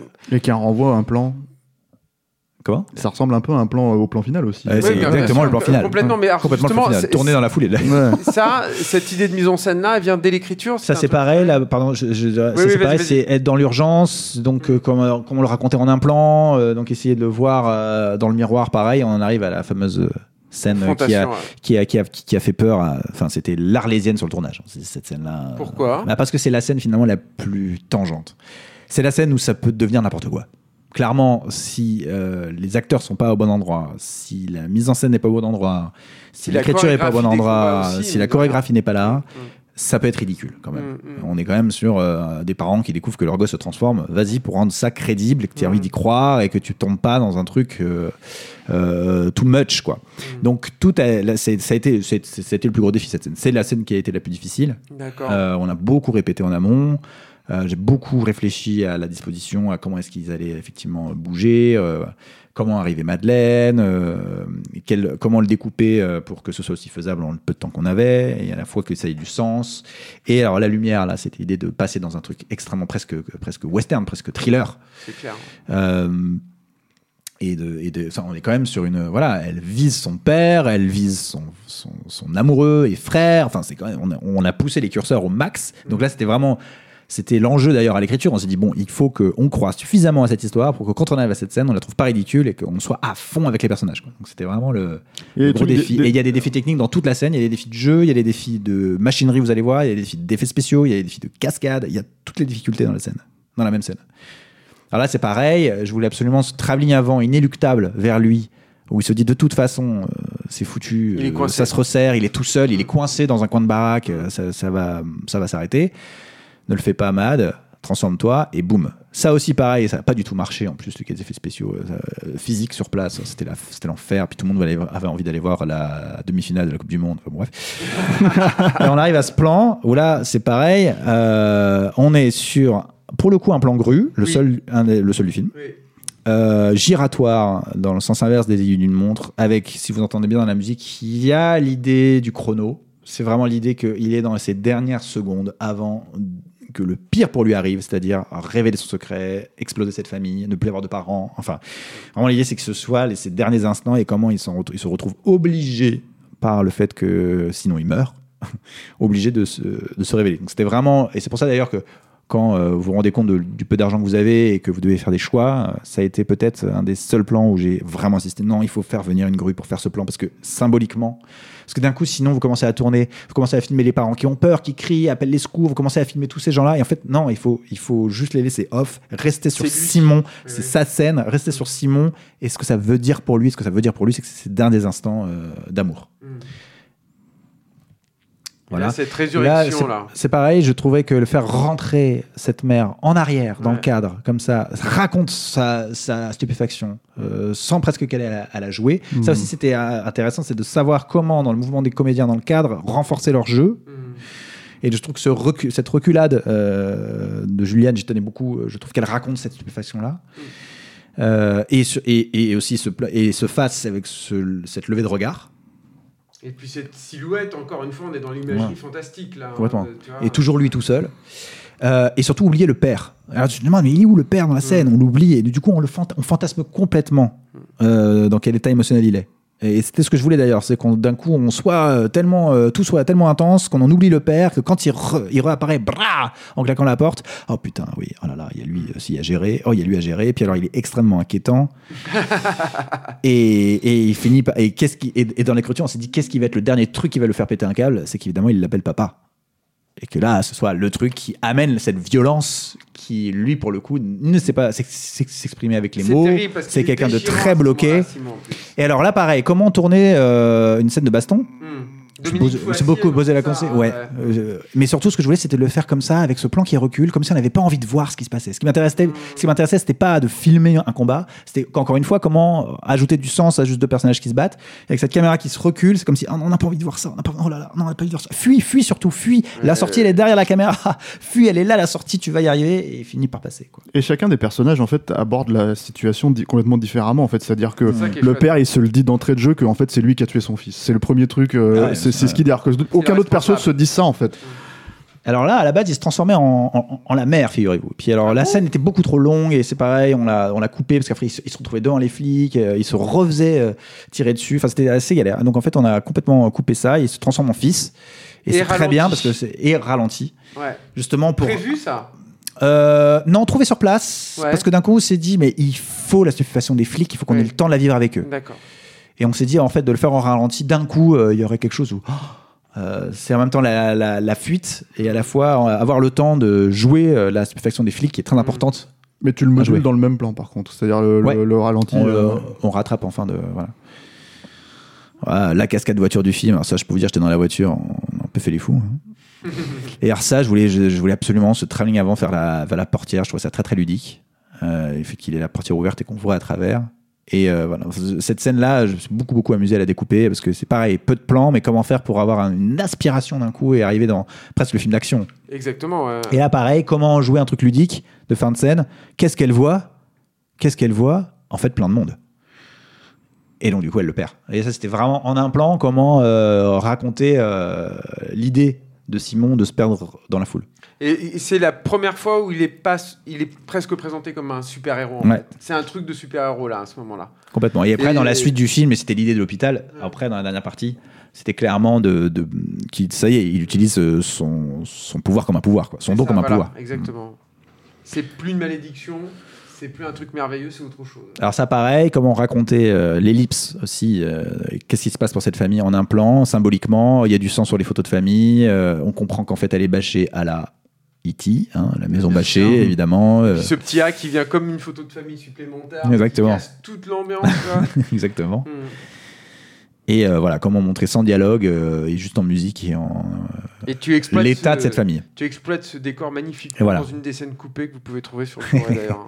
Je vous tease, je vous tease pour que vous achetiez le Blu-ray, mais c'est vraiment, c'est trop bien. Il faut que vous voyez ça. Et alors on en arrive à une scène aussi, déjà la deuxième scène qui me faisait très très peur au scénario, qui est la scène de la plage.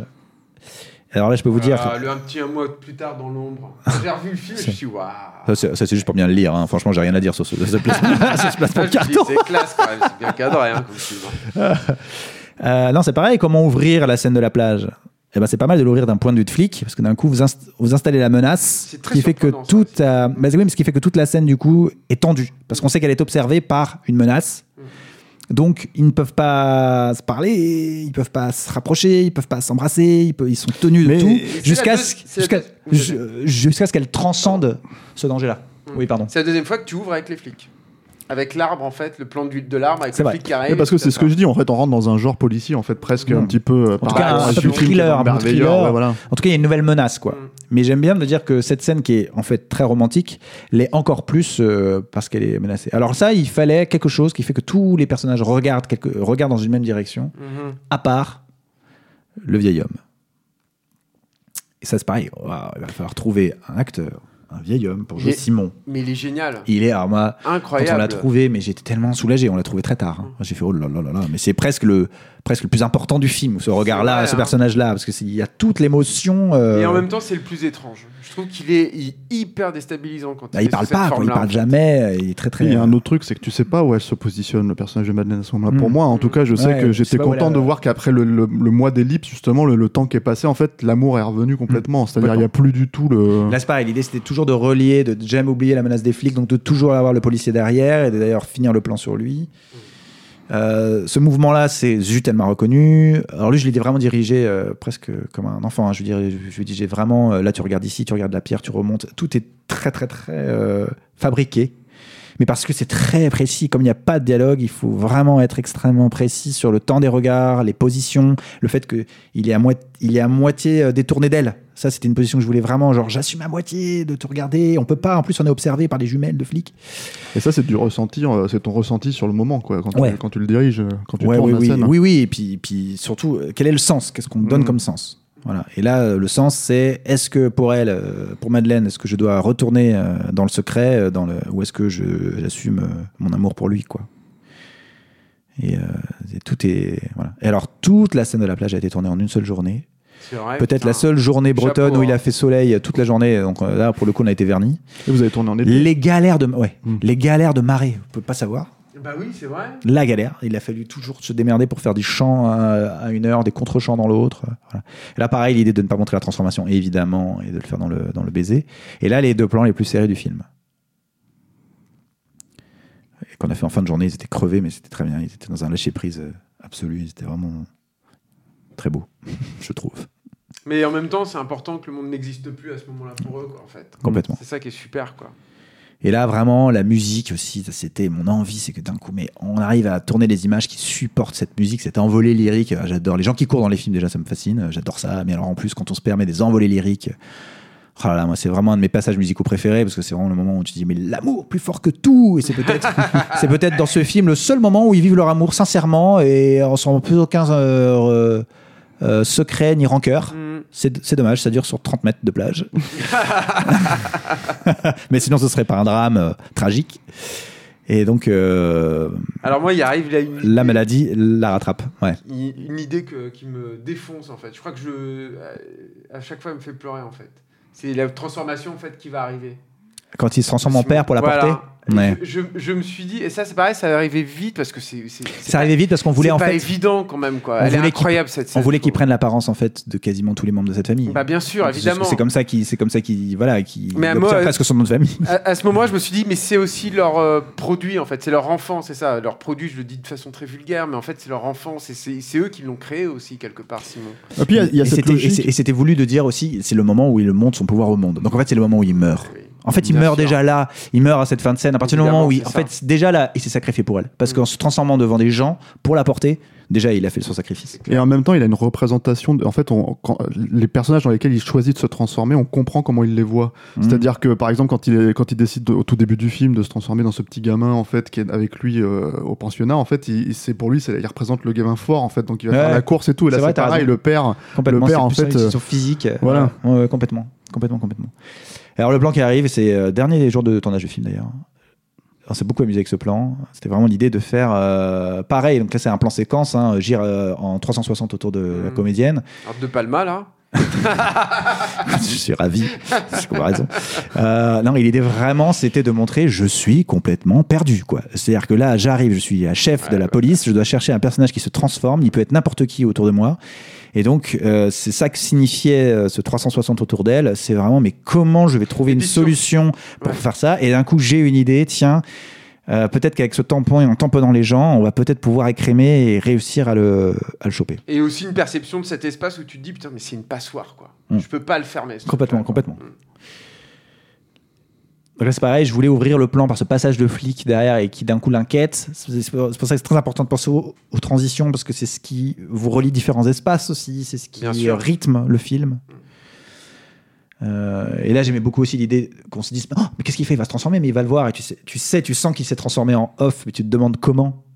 Et euh, tu as la réponse que là. Bah, ce qui C'est fait super. sens en plus. hein. Et ce qui Ouais. est super, c'est que tu, tu comprends tout de suite le rapport de la mère. Voilà, genre, bon, elle jette un œil, elle- c'est bon, ouais, Ouais. Elle le ca- elle, entre guillemets, elle, elle, elle le- elle le cache. Ouais, elle, elle l'a accepté, en fait. Elle a déjà accepté. Elle l'a déjà pardonné. Et le père, ce sera dans la, dans la scène de la chambre un peu plus tard. Mm. Voilà.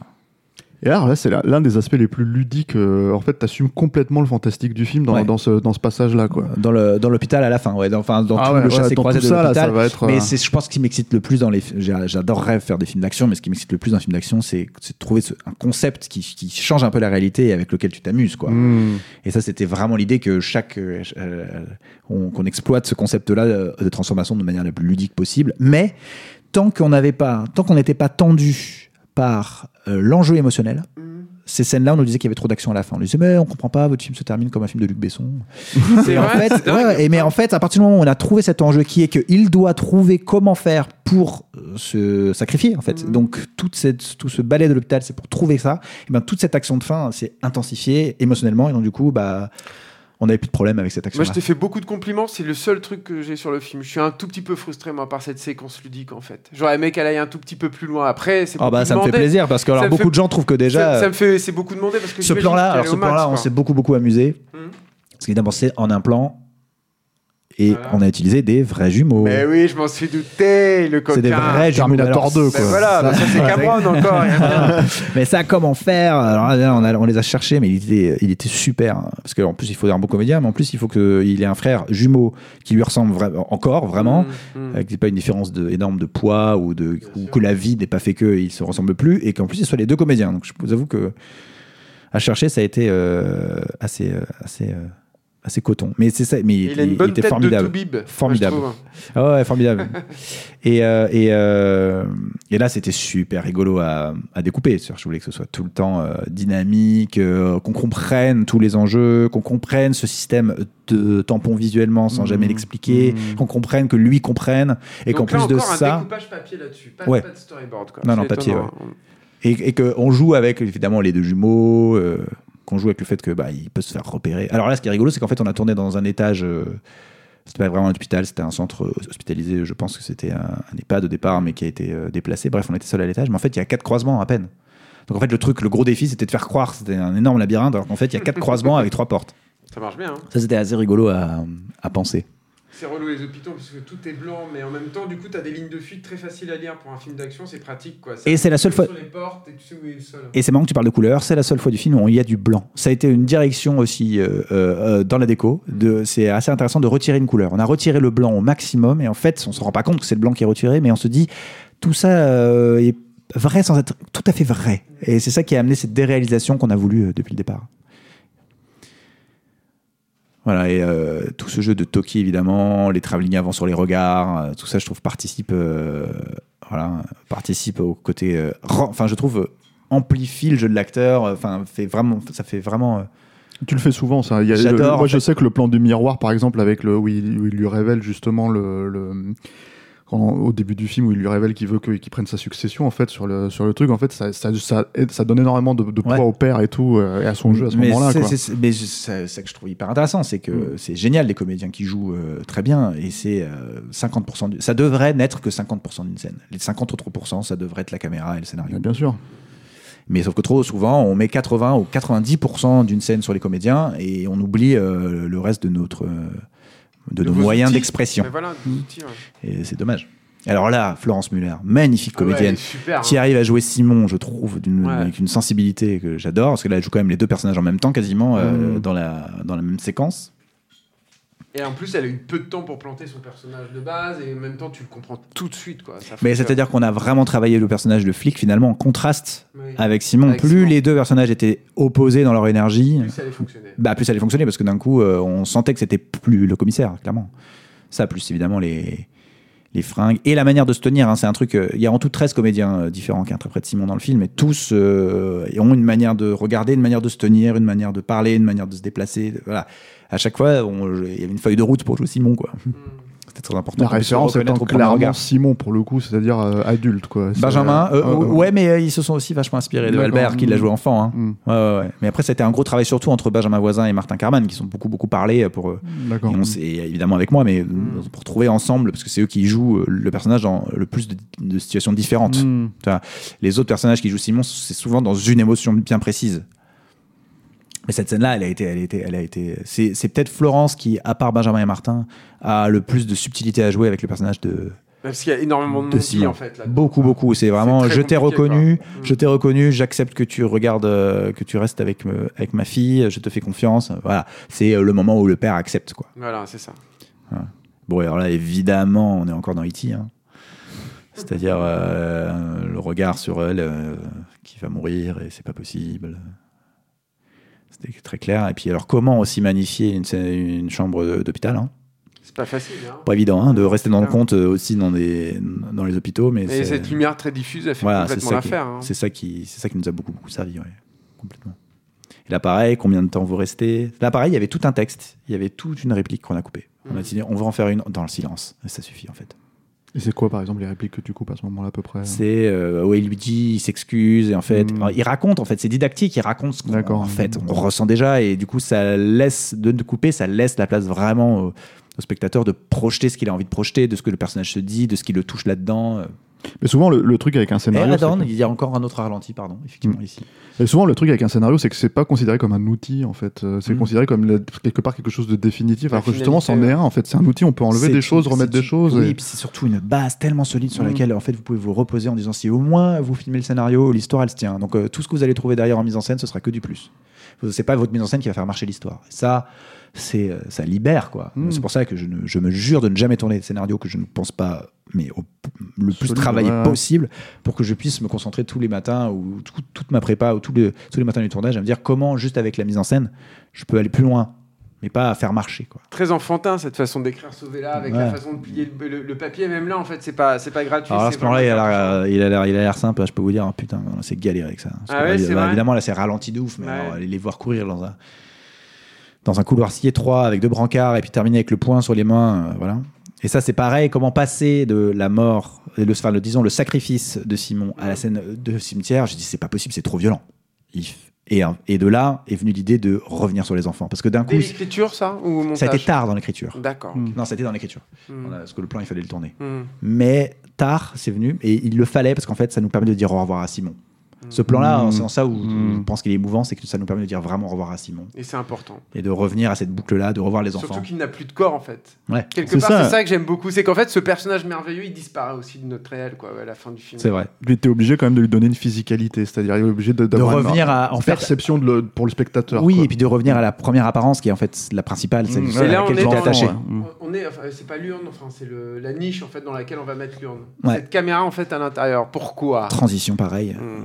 C'est-à-dire comment passer d'un truc super émouvant avec les enfants machin, fondu au noir, bon, fondu au noir, soyons dans la dans la niche et puis on l'ouvre, euh, ce sera beaucoup plus Et doux, j'ai- beaucoup plus élégant de passer. C'est vraiment une question euh, d'élégance. Excuse- Excuse-moi de faire mon critique, mais euh, quand, elle fait- quand ce genre de plan-là, est-ce qu'il renvoie au plan dans la cuisine au début, par exemple, quand ils sont en train de se servir Ah, ça j'y avais pas pensé. mais, Ah ouais, euh, Parce qu'il y a tellement de renvois, en fait, finalement. C'est pareil euh, de mettre, de mettre. euh, Au départ, le film se terminait sur cette plaque, Simon Durand, parce que c'était vraiment symboliquement ce qu'on va raconter avec la canne et tout. D'accord, l'adoption. Mais on s'est dit, on va pas terminer sur la mort, il faut terminer sur la vie. Ouais. Et donc, ce dernier plan était là pour ça, c'est-à-dire, euh, d'un coup, euh, d'un coup, bah voilà, elle vit, elle vit, elle peut courir, Et et, elle grâce vit à elle lui, quoi. ouais. et elle vit avec Simon euh, Et avec son en, cœur, quoi. en elle et son cœur euh, Mm. jusque- jusqu'à la fin. Et du coup, c'est une finalité de- d'amour, en fait. C'est comme dans Avatar. Moi, j'adore dans Avatar le fait que tu dans une histoire d'amour qui dépasse les corps, en fait. Et, euh, et- et toi, tu as, réussi à créer une histoire d'amour, mais euh, avec des corps entremêlés, en fait, en quelque sorte, à la fin. Et ça, c'est c'est extrêmement, extrêmement touchant, quoi.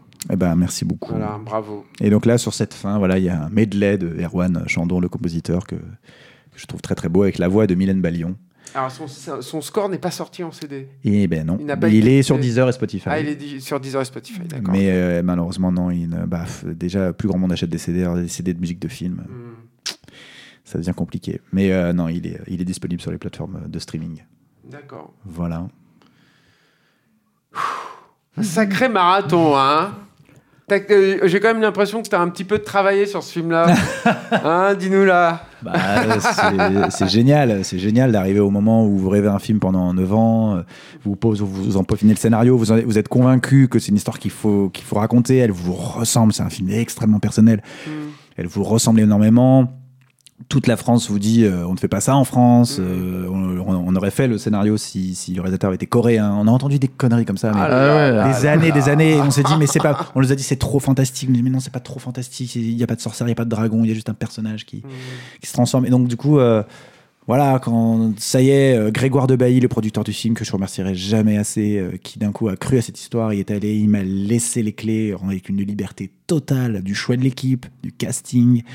Je n'ai aucun regret artistique sur ce film, c'est rarissime sur un premier film. Fou, euh, et, et- et juste, j'ai fait le film que je voulais faire avec l'équipe que je voulais. L'équipe a été magnifique, ça a été un- vraiment une aventure collective. Et c'est un film qui nous ressemble, euh, c'est un film générationnel et, et- et- et c'est une chance énorme d'avoir pu le faire. Donc Mm. euh, je peux vous dire que ouais, quand on vous en donne l'opportunité, euh, vous travaillez. quoi. J'ai un, Mm. j'ai un peu du mal à comprendre qu'on ne le fasse pas. Moi, je suis persuadé que c'est un film qui, va, qui, qui restera. C'est-à-dire qu'il n'a il a pas rencontré son public en salle, comme on dit euh, poliment d'habitude. ça n'a pas marché, quoi. ouais. Mais je pense que c'est un film qui restera parce que c'est un film rare quand même, euh, la, la victime. C'est aussi un, un des rares films que je- moi je pense pouvoir conseiller hyper facilement en fait. Mm. Je, je suis à peu près sûr et certain que personne ne détestera parce qu'il y aura toujours quelque chose. Il y a, tu t'adresses aussi à toute une strate en fait différente en fait de public euh, à travers ce film. Et, et moi je voulais terminer sur un truc. Ouais. Je voulais savoir quelle avait été l'idée initiale, le tout début, début, le tout, tout élément déclencheur en fait de, ce, de cette histoire en fait. Euh, en fait, avec Sabrina, on avait envie de de faire un film qui ressemble au film avec lequel on a grandi. Quoi. Donc vraiment le cinéma de Spielberg, Deuxième Kiss, de Cameron. euh, en fait, D'accord. Donc c'était vraiment- de, de mettre du merveilleux dans le cinéma, de faire un film De merveilleux. faire un film gros. merveilleux. Et d'ailleurs, c'est rigolo parce qu'on m'a proposé du, de la série fantastique, mais Mm. plus de genre, et je Mm. crois que je m'y suis pas tout à fait retrouvé. Mm. Je crois que ce que j'aime dans le fantastique, c'est le côté merveilleux et poétique du fantastique.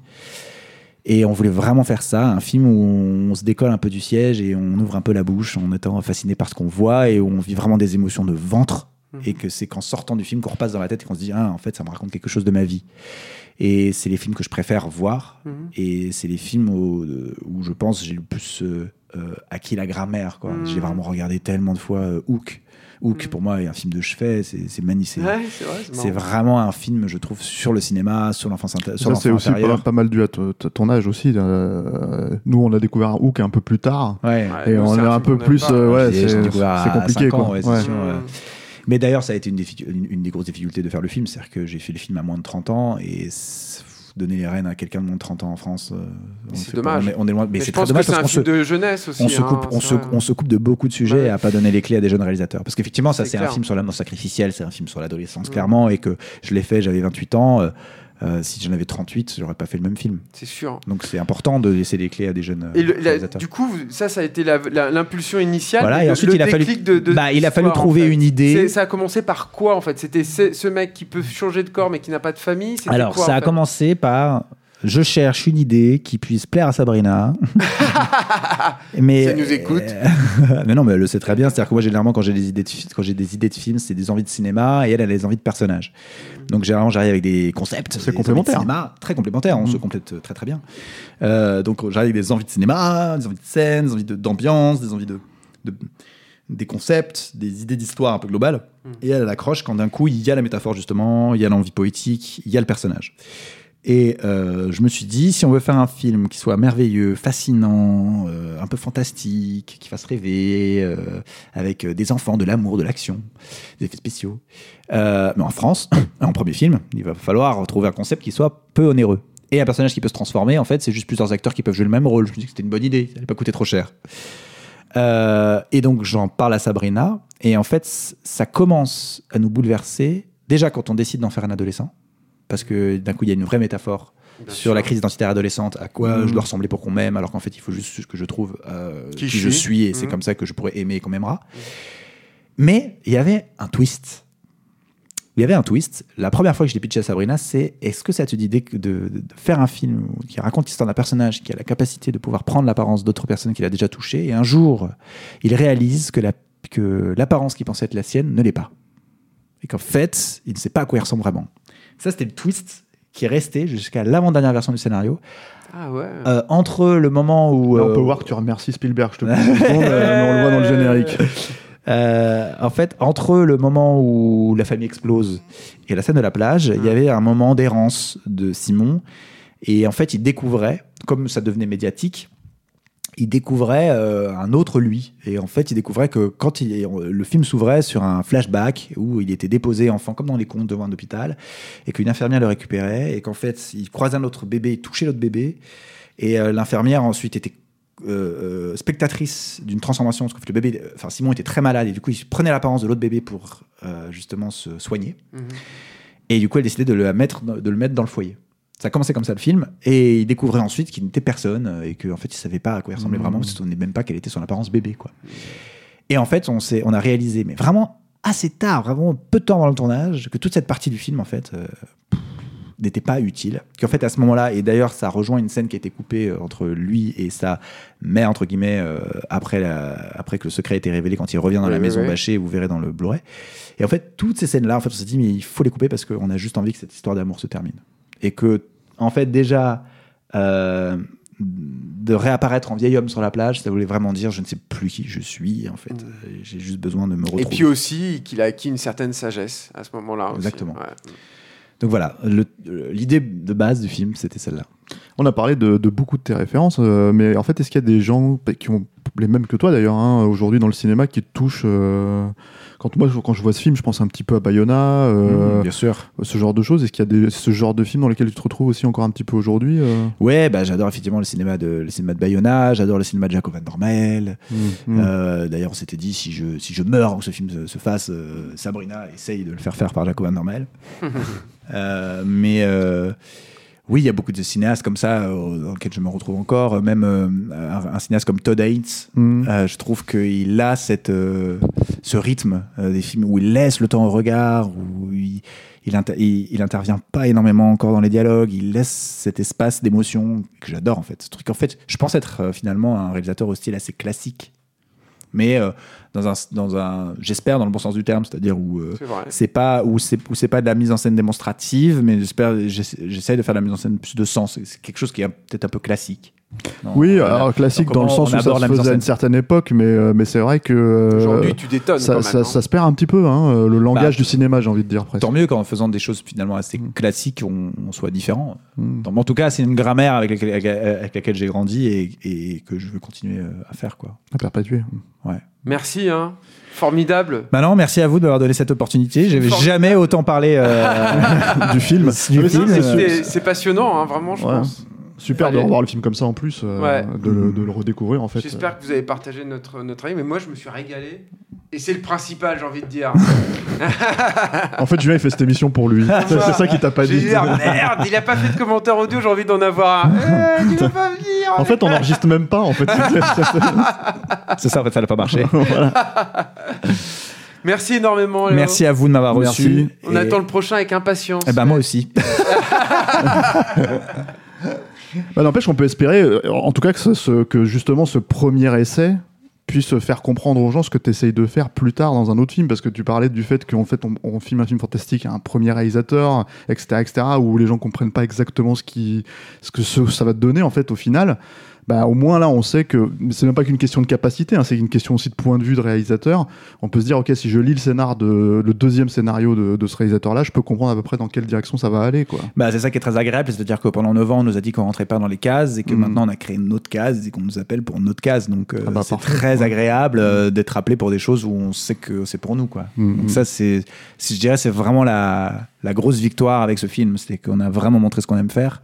Et le grand bonheur, c'est que ça a l'air de plaire. Donc, euh, donc c'est génial parce que je pense qu'on fait du cinéma pour donner des émotions aux gens. Donc euh, quand les spectateurs en ont, euh, je pense que c'est le plus beau des cadeaux. Quoi. Ouais, bah, écoutez, Sur ces mots. magnifique. On te remercie. on te Merci à vous. Et euh, à moins que tu, tu, tu veuilles dire, parce que c'est ton commentaire audio, si tu veux toi conclure sur un truc que tu n'as pas dit encore pour le, pour le passé. euh, Eh ben non, merci d'être allé au bout de ce commentaire audio. et j'espère qu'il vous aura euh, intéressé autant que ce film nous a passionné à être fait. Je- ça ne veut rien dire cette phrase, mais vous aurez compris le sens. Elle est très belle. Ce sera, tu Ce resteras sera le mot de la fin. voilà. Et nous vous quittons en l'antenne. Merci Alain. Merci Allez, Steph. merci à la technique. Et puis bah à bientôt. À bientôt.